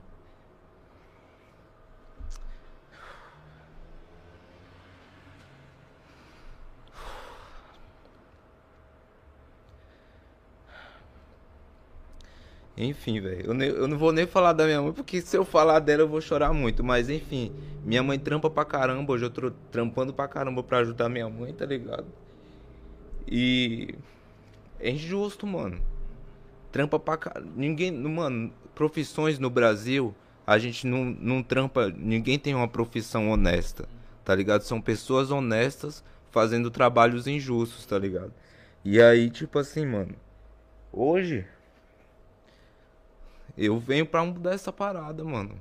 Tá ligado? Tipo assim. É isso, mano. É, se precisa de um Deus, sou eu aqui agora. Tá ligado? E eu vou fazer todo mundo ser Deus junto comigo pra fazer esse esse planeta mudar, sacou? Esse país mudar, essas, a nossa cultura, sacou? Então, mano, tipo assim, eu tenho noção do há quantos anos eu venho tendo que falar assim, pô, eu não quero ser isso, velho. Eu quero dançar do meu jeito, pô. Eu não quero ser completo. Eu não quero ser o b-boy não sei o quê. Eu não quero representar tal coisa. Pô, só quero ser livre, mano. Nós vivemos numa quebrada que tá sendo pondo várias pressão pra nós, tá ligado? a gente tá sempre dentro de várias caixinhas, sendo enquadrado em várias caixinhas de preconceito, de do que a gente tem que lutar para conseguir um pagar um almoço num dia para comer. O nosso luxo é, é comer uma pizza, mano. Tá ligado? Enquanto a gente tem gente que o luxo deles é comer uma, uma lagosta em um restaurante que eles pagam 400 mil reais em um prato, sacou? E aí, mano, é, todo esse esforço, todo, todo esse esforço que eu fiz para chegar hoje e para ser o Aleph, sabe? Para ser o Aleph, para ser o Aleph The Deep, para ser o Mirley Aleph Santos Carvalho, é um corre, mano, que eu venho, eu me sacrifiquei muito, mano. Tá ligado? E eu que Tipo, hoje eu não tenho nenhuma religião, eu não sou cristão, eu não, eu não tenho nenhuma religião, nenhuma coisa espiritual assim que eu posso me basear que foi criado, tipo, que faz parte da sociedade, sabe? Humano, assim, nas nossas conversas, nas nossas histórias, nas nossas vidas. Mas eu, te, eu tenho um pouco desse background cristão, que eu li a Bíblia e eu me inspirei muito na história, tipo, de Jesus, sacou? E aí eu me reconheço muito nesse personagem desse livro, sacou? E aí eu me inspiro muito, mano. Eu falo assim, velho, eu quero ser assim. Eu quero ser uma coisa única que salvou o planeta e que fez tudo ser diferente, sacou? E que foi se sacrificando, sendo julgado, sacou? Quantas vezes eu não cheguei nas batalhas de break, a galera já olhava com cara ruim, mano. Quantas vezes eu não fui dançar numa roda, a galera já entrava dando dedo pra mim e blow na cara e várias coisas. E eu falava assim, caraca, velho, é difícil, viu, mano? é difícil ser eu aqui, sacou? E aí, ao mesmo tempo, mano, eu sempre acreditei, né? Não sei qual foi a força, mas eu sempre. Eu sempre. Eu acho que algumas pessoas nascem com alguma coisa que é incrível, mano. Que não existe justificativa até agora, talvez. Quanto mais eu fale disso, eu encontre. Mas eu nasci com alguma coisa que eu acredito muito no que eu sou desde pequeno. E aí isso me fez, mano, chegar até aqui, fazer todo esse corre e aí gera essas possibilidades, né, mano? E aí, tipo assim, eu me emociono quando eu falo da minha mãe, porque hoje eu ajudo minha mãe, mano. Quantas vezes eu não consegui ajudar minha mãe? Tá ligado? Hoje eu ajudo minha mãe, quero ajudar muito mais, tá ligado? E, e quero que venha mais dessas possibilidades, porque a gente tem essas histórias emocionantes, né? Que de vários rappers e vários músicos que fazem sucesso hoje em dia, até TikTokers e influencers, né? Mas dentro da nossa cultura que nós faz o corre quantos anos? Quantos, né? Tipo assim, hoje eu tô conseguindo ajudar minha mãe, a gente tem, tipo, quem acompanha o Perninha já viu, né? Tipo, quanto que o Perninha tá conseguindo, é, tipo, ajudar a família dele também, saca? A partir dos corres do break. Isso é inspirador e isso é uma coisa que tá chegando pra gente agora, mano. E pode ter certeza que todas essas pessoas aí foram Jesus, Jesus Cristo nessa nossa caminhada que sofreu, tá ligado? Foi se crucificando, acreditando, passando por julgamento, passando por várias coisas para conquistar o que conquistou, trazer para sua família e trazer para toda uma cena, sacou? E aí é isso, né, mano? Muitas pessoas desacreditaram de mim, muitas pessoas comentaram coisas nas minhas redes sociais. Mano, eu recebi vídeos da galera zoando meus vídeos assim, ó, filmando, falando assim: "Ah, essa parada aí é uma bosta, não sei o que, sabe? Tipo, muito hate, sacou? Não só na internet, mas na vida real. Mas eu falei assim, velho, é isso, é o corre. Eu quero fazer, não é fácil. Na rua não é a mesma coisa. Tipo, quantas. Minha mãe, quantas vezes foi humilhada no trampo, sacou? Então, vai ser isso. Eu vou fazer acontecer e hoje eu trago essa realidade, né, mano? Que ainda não tá a melhor do mundo, mas tá o melhor do mundo ao mesmo tempo, porque eu acho que cada segundo que a gente vive se a gente fizer com que seja o melhor, vai ser, sacou? Pode e aí, é isso, né, mano? É, assim que a Lacoste. Não, eu ia falar assim que a Lacoste chegou até mim, mas foi assim que eu cheguei na Lacoste e foi assim que eu cheguei no mundo. Pode crer, massa, estouro. Mano, é, queria muito trocar mais ideia, né? Acho que a gente trocou ideia até um ponto e, tipo, acho que ainda sempre fica faltando, né? Mas a gente tem um, um horário aqui para poder cumprir. Então, Aleph, eu vou abrir a caixinha de perguntas. Aí, mano, vamos tentar ser ponto, o mais pontual possível para que a gente tá. consiga finalizar com, com êxito aqui esse EP. Ai. Deixa eu abrir aqui. Caraca, eu, eu- não, não era pra eu chorar, velho. Ah, Acabou mano. seu bagulho de Caraca, gangsta, Cê- mano. Tá? Caraca, Sinto mas eu não queria um abraço. chorar nesse. Sinto um abraço. Não, fo- foi foda, mano. Eu também me segurei aqui porque, de fato, mano, é um Mas rolê é muito. verdade. Mas eu me emociono, né, mano? Porque quando a gente fala da pessoa que fez um corre extremo pra gente, ver a pessoa sofrendo pra, pra trampar, mano, é impressionante, né, mano? E são, é, tipo, minha mãe é, é, um, é uma pessoa muito especial pra mim, né? Na hora que pensa, chega. puf, Eu, o eu coração. lembro, eu lembro a primeira vez que eu falei contigo foi quando eu vi você postando que tinha comprado uma máquina pra ela. Aham. Deu Caraca, um comprei uma máquina de lavar um pra minha salve. mãe. E foi muito antes disso também, né? É, mano? pode crer. Mano, vamos lá, abrir aqui, ó. Te amo, mãe. Aí, isso aí, corte boa. dessa parte. O corte, pá. Abri aqui, primeira pergunta, quem foi que enviou foi o Dancer Zulu. O Zulu aí, salve pro Zulu. Mano, quando sentiu quando o One estava falando com você? Uau, mano. O, o Paul One é um dos, dos primeiros caras da cena mundial que me acompanha antes de eu ir pra Europa. Então, antes de eu ir pra Europa, o One já me seguia no Instagram. Ele é esse, pesquisador, né? Ele não é só um jurado, um b-boy antigo, ele acompanha a cena. E aí o One já me seguia, já me acompanhava. Eu lembro a primeira dança de... A primeira vez que eu dancei numa roda que o One tava, ele já falou assim, Ei, Aleph! Com a vozona dele que ele fala Ele assim. fala, parece um, Ei, um Aleph, ator. Brasil na casa e tal. E aí. E aí o One, ele sempre percebeu que eu já tinha alguma coisa especial. Desde antes de me ver pessoalmente. E eu, eu acredito que eu inspirei muito o One depois que eu apareci na Europa assim mesmo. Sabe? Eu inspirei muitas pessoas, mas o One se sentiu inspirado em ver de novo uma, um, uma nova lenda.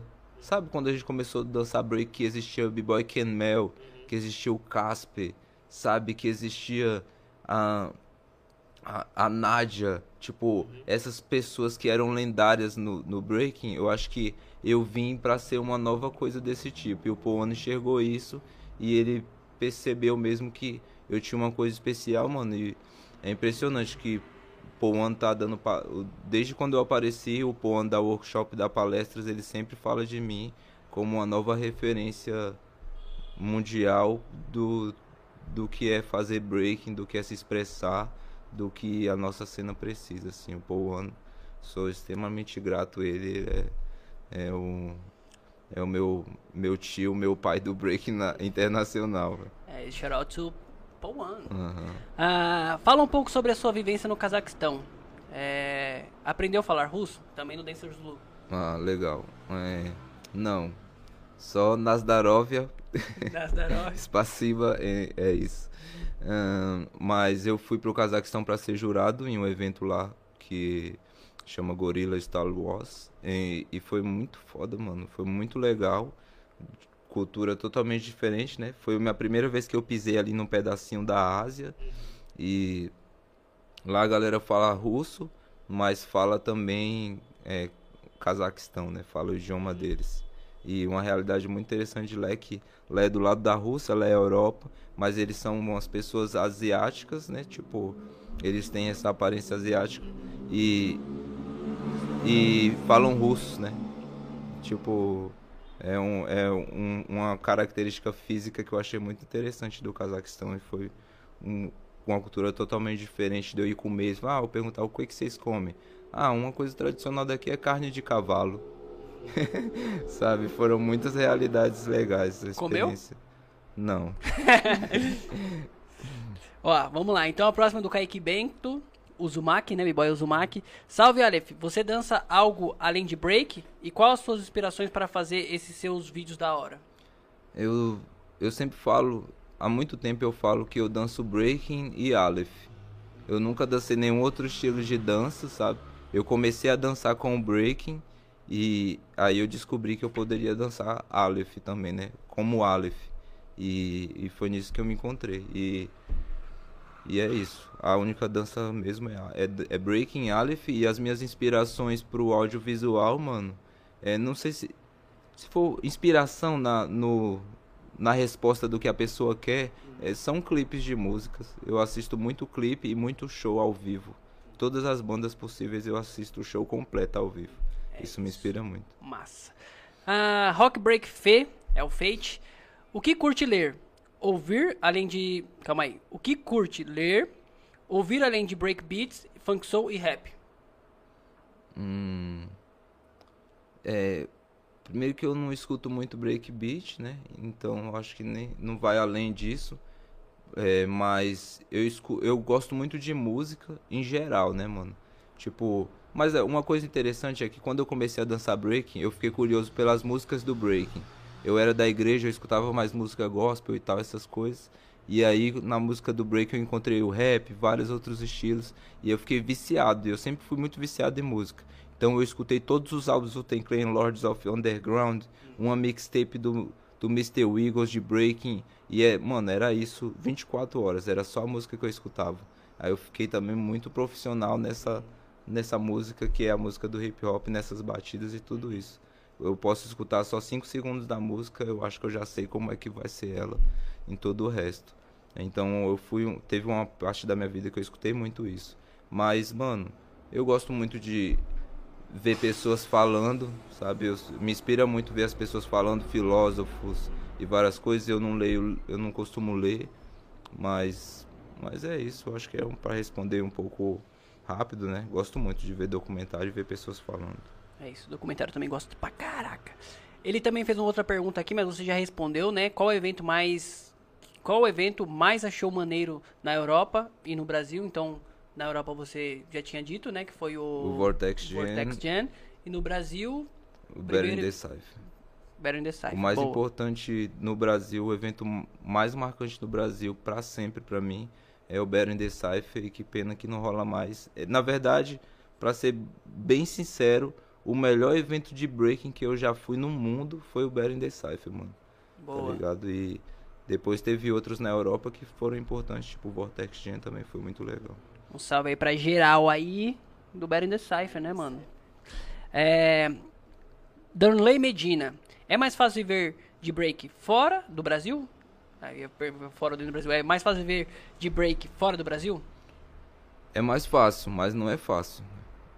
É mais fácil se for comparar com a realidade do Brasil, né? No Brasil nem existe essa possibilidade praticamente. Mas mas não é fácil não, não é achar que vai chegar lá e É, porque tipo assim, viver de breaking é, né, mano? Tipo assim, aqui no, no Brasil, como é que você consegue viver de break? Fazendo street show. Talvez se você for pra Europa, você talvez vai ter que fazer street show também. Então é quase a mesma coisa.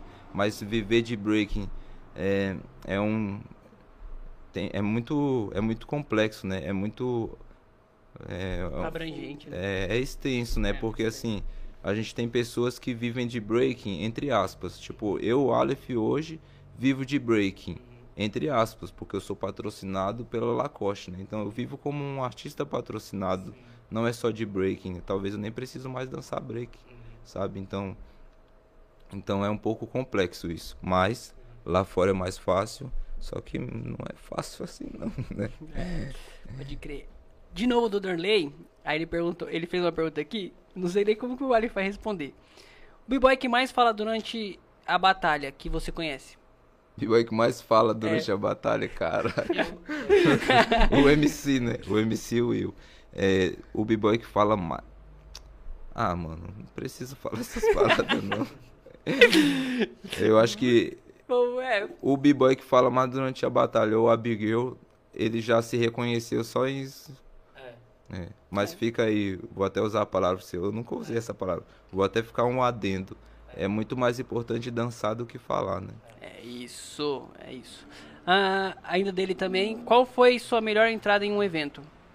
Ah, ah, tem entradas históricas, né? Não tem a melhor, mas eu já fiz muitas entradas lendárias. Mas uma que você se lembra agora que você fala assim, pô, gostei dessa entrada aqui. África. África, boa. Undisputed. pra quem não viu, é você versus o X... X-Rain. X-Rain. Uh, estilo, também do Dorley, estilo ganha de power? Uh, se você depender de votos de jurado, talvez sim. Se você estiver buscando uma vitória que, que é representativa para você mesmo Depende do que você quer ganhar, né? Se você quer ganhar uma competição, nenhum estilo ganha do outro, porque quem decide é os jurados. Mas e aí, o que é que você quer ganhar além disso, né? Uh, incredible Fund. Fund. Ei, cara, não sei ler o, re, o, o restante. Incredible Funding Tour. Acho que é, é isso. Fund Tour. Aí ele perguntou em que inglês, mano. Você já não leu muito bem em português, imagina em inglês. Who teach you to dance like that? Uh, or you. Or, or who is inspiration to. Or who is inspiration that make your to dance like that? Um, Pode responder em inglês, mano. Ai, responder em inglês, cara. É, porque ele perguntou em inglês, pô. Ai, uh, Você conseguiu entender bem a pergunta? Quer que eu releia, mano? entendi. Uh-huh. Um, inspirations to dance in my style, I think, was myself firstly, but also I saw some people dancing that was like, whoa, I can't believe in my style. So I, I saw people like uh, in Brazil. Firstly, I saw Onurb was somebody that I saw. I said, "Wow, this is is, is nice. I want to dance, not like this, but I can believe more in myself." Yes. Also, uh, Luan from my my old crew, Flow Riders, he was dancing also like, "Whoa, is a nice style." Master G from from Brasilia too, and yes, and some some other Nadia. Nadia, when I saw Nadia first time, I was like, wow, I wanna dance like that. B-Boy, Ken Mel, Flea Rock, Casper. A lot of legendaries, legendary ones was like people that made me believe in myself. Was not inspiration to dance like that, but made me believe in myself. So I'm very grateful. É isso. E pra quem não entendeu, é só voltar o podcast um pouquinho que vocês vão conseguir entender. Ele só explicou um pouquinho em quem ele se inspira, né? Agora ele trouxe algumas referências. Então aqui no Brasil ele falou sobre o Onurb, falou sobre o Luanca da Flow, é, da Flow Riders, né? Também citou o Master D. Master D, caramba, eu lembrava do Master D. Master D era, era foda mesmo. É, citou a Nádia também e algumas Sim. referências lá de fora que são é, grandes nomes, né? Então K-Mel, Fleur Rock, entre outros. É, eu posso só pra acrescentar pra não ficar na má interpretação, não foram pessoas que me inspiraram a dançar, sabe, como elas assim, mas foram pessoas que eu enxerguei e falei assim, caraca, eu posso acreditar em mim do meu estilo, sabe, porque eles estavam fazendo isso no estilo deles. E eu, eu preciso muito deixar, tipo, eu preciso deixar muito evidente que quando eu vi o Onurb, eu falei assim, caraca, é muito diferente, isso é muito louco. Que massa que tem alguém que é diferente, né? E aí isso fez eu eu de alguma certa maneira, né, acrescentou pelo menos, não sei, uma pequena porcentagem para eu acreditar em mim e outras pessoas também trouxeram essa representatividade. Sabe como essa essa parada de você ver um, um uma repórter negra na TV, a primeira, você vê assim, caraca, eu, eu posso ser, né? Foram pessoas de- que me inspiraram dessa maneira. É isso, salve pro Nurb. E, pra quem não sabe, também o Nurb já esteve aqui, é um podcast de sucesso aqui da gente. Então, vai lá, dá uma pesquisada aqui que vocês vão encontrar. Ele vai falar um pouquinho sobre a história dele também. Então, rapaziada, só chegar. Ah, agora, voltamos para o português. Miro Underline Jank. Se tivesse que escolher uma música para uma batalha final, qual seria e por quê? Uau! Quando se trata de música, né? É. Eu acho que eu, eu pensei muito rápido. Talvez se eu pensar um pouquinho melhor daqui a 30 segundos eu vou escolher outra música. Mas eu acho que eu colocaria África de novo. Porque na música África tem muitas camadas da música que eu não explorei, que eu posso. Inclusive eu tô esperando o próximo momento que isso aconteça espontaneamente, que eu vou dançar a música diferente e vai ser da hora. Ouviu, né? No Bunágua. No Bunágua. Não Bunágua. No Brasil.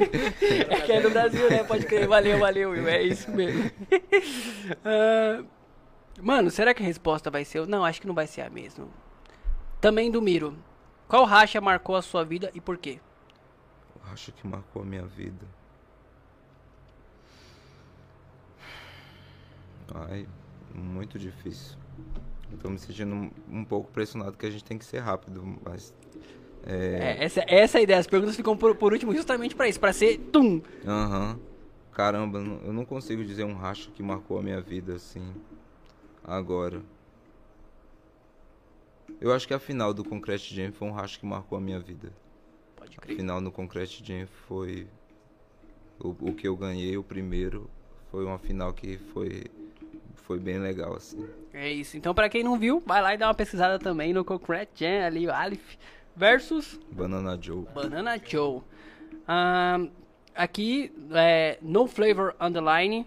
Qual foi a sua maior dificuldade enquanto B-Boy Style? Já te julgaram por não fazer power movie? Sim. Até hoje tem gente que fala assim, caraca, se tu fizesse Power Move, você ia ficar muito foda. É, é a mesma pessoa que fala assim, cara, essa mina mandou-se igual um B-Boy, hein, mano. É, Caralho." é o maior vacilo que a pessoa pode falar ainda depois disso. Mas é impressionante que até hoje, pessoas próximas chegam pra mim e falam assim, véi, mas você tem que treinar Power Move. Porque se treinar, você vai ficar foda. E aí, mano, é, eu acho que se a pessoa se escutar agora falando isso, vai perceber que não, faz sentido, né? É isso. Dinabit.dr Como foi o processo de aceitação do seu estilo no break nacional? Ah, um salve do Litoral Sul SP. Já falou um pouquinho, né? Aham. Então, Dina, desculpa aí. Se quiser, volta ali. Mais um salve pro Dino. O Dino é da hora. Moleque firmeza pra caramba. Ah, Black.ship. un- Underline. É, Black Ship, tá? É, tem um nome aqui um pouco diferente. É, como o Alif faz a. Como o Alif faz a rotina de treino dele? É específico? É um treino li é um treino mais livre? É um, é um pouco específico, às vezes. É, eu, vou, eu vou maneirando. Eu treino todos os dias, né? Quando eu tô em casa, quando eu tô viajando é mais difícil. Mas eu treino todo dia de manhã. Aí às vezes eu treino um pouco mais tecnicamente. Eu treino todos os meus signatures, né? Sou para manter tudo sempre na bala, então isso é uma coisa mais técnica. E eu também danço as músicas que eu gosto. Sempre é o é, é de lei. Tem que ser as músicas que eu gosto. As músicas que eu escuto. Se você escuta sertanejo, você fica emocionado escutando sertanejo, treina em sertanejo. Eu acho que a gente tem que começar a dançar, né, o que a gente gosta. E aí isso é uma coisa que são poucas coisas técnicas que fazem parte do meu treino. É isso. VT7.sn underline. Você vai estar na BC1 esse ano? Eis a questão. Eu vou fazer eu tá lá. É Eu isso. vou fazer eu chegar lá. É isso. Vai ser da hora se tiver, né? Vai ser da hora, vai ser da hora, né? Vai ser da hora. É, também do, do VT7, é, como foi ter ido pra final versus o Amir? Foi muito, foi muito, essa foi muito legal. Essa foi uma das batalhas mais marcantes assim. Foi legal porque o Ami tava batalhando lá por uma razão específica que depois ele me falou que ele depois da guerra na Rússia nenhum evento mais chamava ele. Ele não era mais convidado para nada, então ele colocou o IBE como um dos eventos que ele deveria ganhar para ele pegar o microfone e falar que ele não era da Rússia, porque na verdade ele é do Cazaquistão e para as pessoas começarem a enxergar ele e ele não perder essa oportunidade que ele estava tendo, que ele era o campeão mundial e por conta de né, uma guerra ele acabou sendo prejudicado. E aí ele estava dando tudo dele ali e eu estava fazendo isso que eu fiz, né? Eu representei tudo que eu tinha para representar também. Então foi uma batalha uma batalha muito emocionante também pra gente assim, tanto pra ele quanto pra mim. É isso. B-Boy Klebin, salve pro Klebin aí. É, o que você acha que é mais importante em um B-Boy ou B-Girl hoje para se destacar em uma competição? Ser único. Cuidar de todos os detalhes, ser único, prestar atenção mesmo no que você está treinando, ter cuidado, da, ter cuidado com todos os detalhes e buscar ser de verdade, né? Honrar os seus sentimentos, honrar o que você quer, não entrar na pressão do que tem que ser e, e não depender de uma competição para isso, porque é isso, né? O melhor, quem é o melhor, né? Não existe o melhor, mas existem pessoas que, que entregam uma- algumas coisas especiais, né? Eu, Aleph, eu não sou o melhor, mas eu entrego alguma coisa especial que pelo menos está aqui, né? Ano que vem não sabemos, sempre aparece alguém mais interessante. É né? Mas é isso. Ah, just underline max.william. Você já meio que respondeu essa pergunta, mas eu vou fazer aqui só pela forma que ele deixou. Alif, qual é a sua visão quando os b-boys querem só treinar por movie? Falam sobre os b-boys de fundamento. Ah, eu acho que é preciso tentar compreender as diferenças. Eu acho que a, principalmente a sociedade no geral, mas eu- isso reflete dentro da nossa cultura. Há muitas pessoas não entendem as diferenças e sempre olham para o break como uma questão de julgamento, né? E não como uma questão de apreciação. Então acho que as pessoas precisam se apreciar mais mesmo, sabe? Tipo, entender e, e- e gostar de todo mundo, porque tá todo mundo no mesmo barco, todo mundo começou a dançar no Brasil de um jeito semelhante. E é legal, achar legal o jeito que as pessoas fazem, o jeito que as pessoas são. Rapaziada do chat, vou passar bem breve aqui porque a gente precisa finalizar aqui, tá? Então vou mandar um salve aqui pro Pedro Rodrigues que tá interagindo com a gente aqui, né? É, tava falando aqui sobre o lance de Goiânia quando a gente iniciou o papo. A Bonnie Clyde Story, que é o Ona Fresh, tá aqui com a gente também, um salve. É, Joãozinho Rodrigues falou, você falou, né? Citou sobre a sua experiência no Chega que é certo. O Perninha falou sobre o nosso prato de aveia na mesa. É, Adriano Bicou, salve Aleph. Ronaldinho, não sabia que você. ah, O que, que será que significa BSJ? Não sei. Não sabia que o BSJ. Ah, tá, foi o evento. Ah, BSJ foi o seu primeiro evento. Break que tinha... Summer Jam. É, aí eu tô aqui. Ah, foi o, o, o Bico que organizava esse evento. Um salve pro Bicou, Bicou também é zica. Sim. Licença Ah. aqui. Licença aqui, galera. Mano, ó, de- ó, aí, tá vendo? ó? Tá vendo, rapaziada? Porque a gente tem que terminar o Alif aí, já na larica. Uh, Vander Rap, primeira vez que eu vi o monstro foi no BC, BSJ. Salve. A Taizinha deu um salve aqui. Maia deu um salve.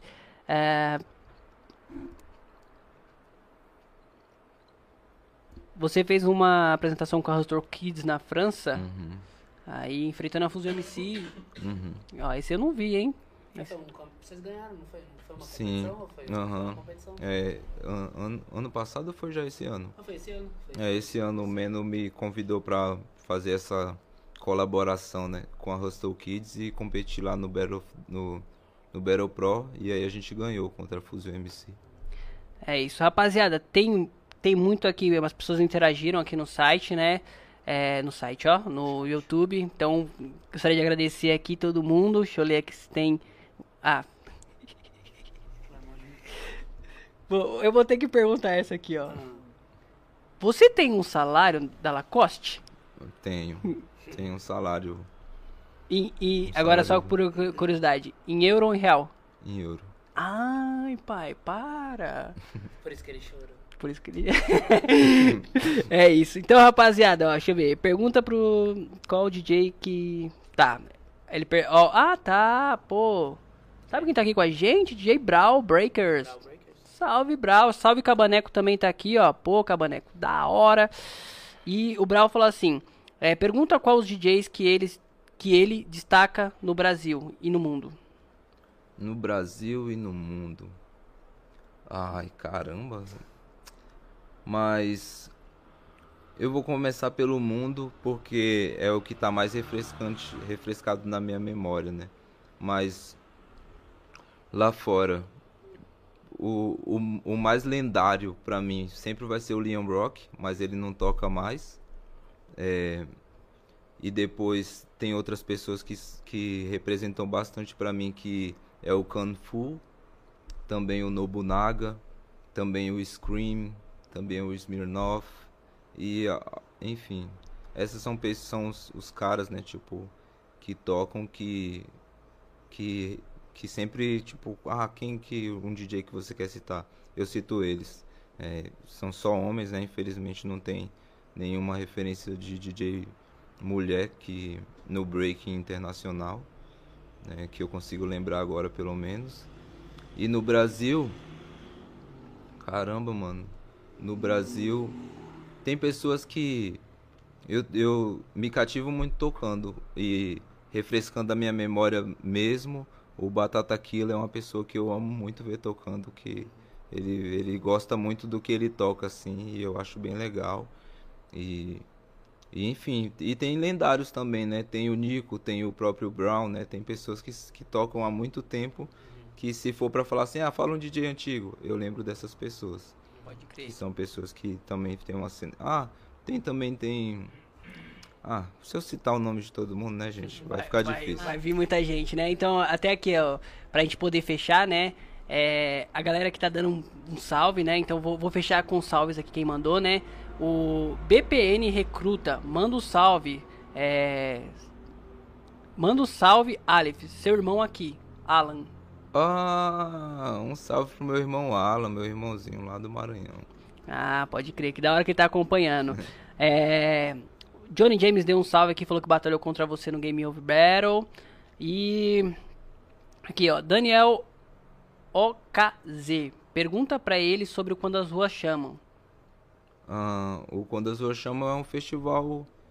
Um, um dos poucos festivais que estão rolando de breaking agora em Brasília, né? Se não for o único. É, um dos poucos, é um dos uhum. poucos.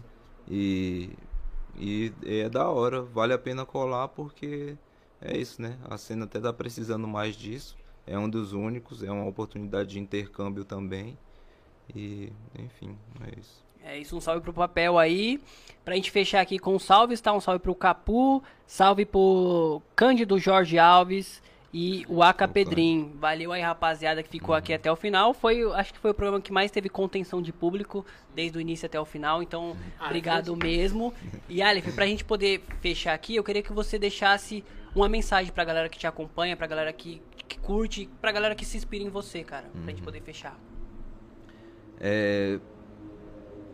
Primeiro, muito obrigado a geral que acreditou, né, em mim, assim, que, que sentiu, que se identificou desde o começo, porque também foi alguma... Se ninguém tivesse acreditado, ia ser muito difícil eu ter, mas eu ter conseguido seguir nesse corre porque teve muita gente que desacreditou, teve muita gente que, que me que me empurrou, que me bateu, que me agrediu, sacou? Não foi fácil, então eu agradeço primeiro, muito obrigado a todo mundo que acreditou em mim, que me fortaleceu, os meninos que do, do meu antigo grupo do Floor Riders que andou comigo também, que me defendeu quando pessoas também vieram me, me bater por nada, só porque eu era o Aleph, sabe? Então eu sou muito grato a todos eles e e as outras pessoas, né, que foram, a gente foi se encontrando no caminho, né, você, Will, você agora também, né, meu irmão, que a gente vai se conectando, pessoas como o Perninha, a galera da Footwork Squad, muito obrigado a todos vocês. E uma mensagem, mano, é acreditar, né, mano? Acreditar no que tem dentro do seu coração.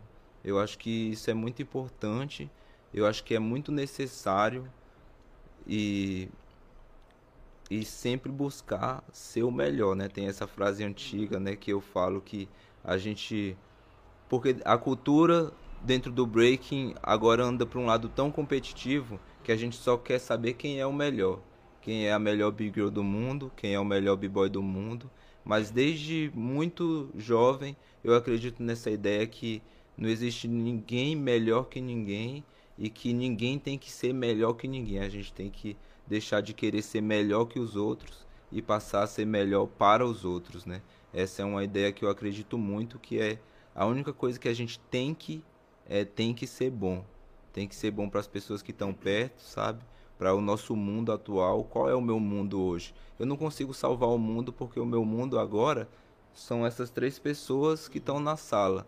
Então esse é o meu mundo. E aí tem uma extensão desse mundo que são as pessoas que estão no chat, que são as pessoas que vão ver esse vídeo daqui uma semana, daqui um ano, sacou? Mas sempre a gente tem que ser bom. E o resto a gente a gente acredita, sabe? Mas a gente não é obrigado a nada, mas a gente tem que ser bom. Então seja bom, faça o melhor de coração para coração, acredite e, e, é isso, seguimos juntos na caminhada porque estamos aqui para fazer acontecer. E eu estou aqui para fazer acontecer. E eu vou, se, se tiver que passar por cima de vários, várias agressões, vários o que quer que seja, eu vou fazer acontecer porque eu sei. Hoje eu tenho noção que eu pisei nesse planeta para fazer história e eu vou fazer mesmo com que as pessoas enxerguem mesmo, sabe? O poder do sentimento, o poder do amor como uma coisa que, que vale a pena acreditar, sabe? Tô aqui pra isso. É isso, fechamos lindo. Cara, mais uma vez gostaria de, gostaria de te agradecer. Como eu falei, eu acho que esse aqui foi o momento exato que você tinha que chegar aqui. Não era ontem, não era anteontem, não era ano passado. Era o momento que você tinha que chegar aqui agora para poder deixar a sua mensagem. Então eu tô muito feliz. Tanto que eu falei pra você, comecei o programa nervoso e, mano, é assim, eu fi, é difícil eu ficar tão nervoso. Hoje eu tava muito nervoso, o coração tava palpitando mesmo. É, talvez acho que por ser esse momento e eu acreditar que seria muito bom poder trocar ideia com, contigo. Eu, eu até falei, falei com a Maia, né? Ela deu um salve, falei, pô, mano, tô, tipo, acho que vai ser lindo, vai ser da hora. Falei pro Will hoje, eu falei, mano, acho que vai ser muito foda. E de fato, acho que superou as minhas expectativas. Então, tô muito grato por você ter sentado aqui, ter compartilhado um pouco, né? Não vou nem falar que foi a sua história, porque foi um pouco, né? Um pouco fra fragmentado.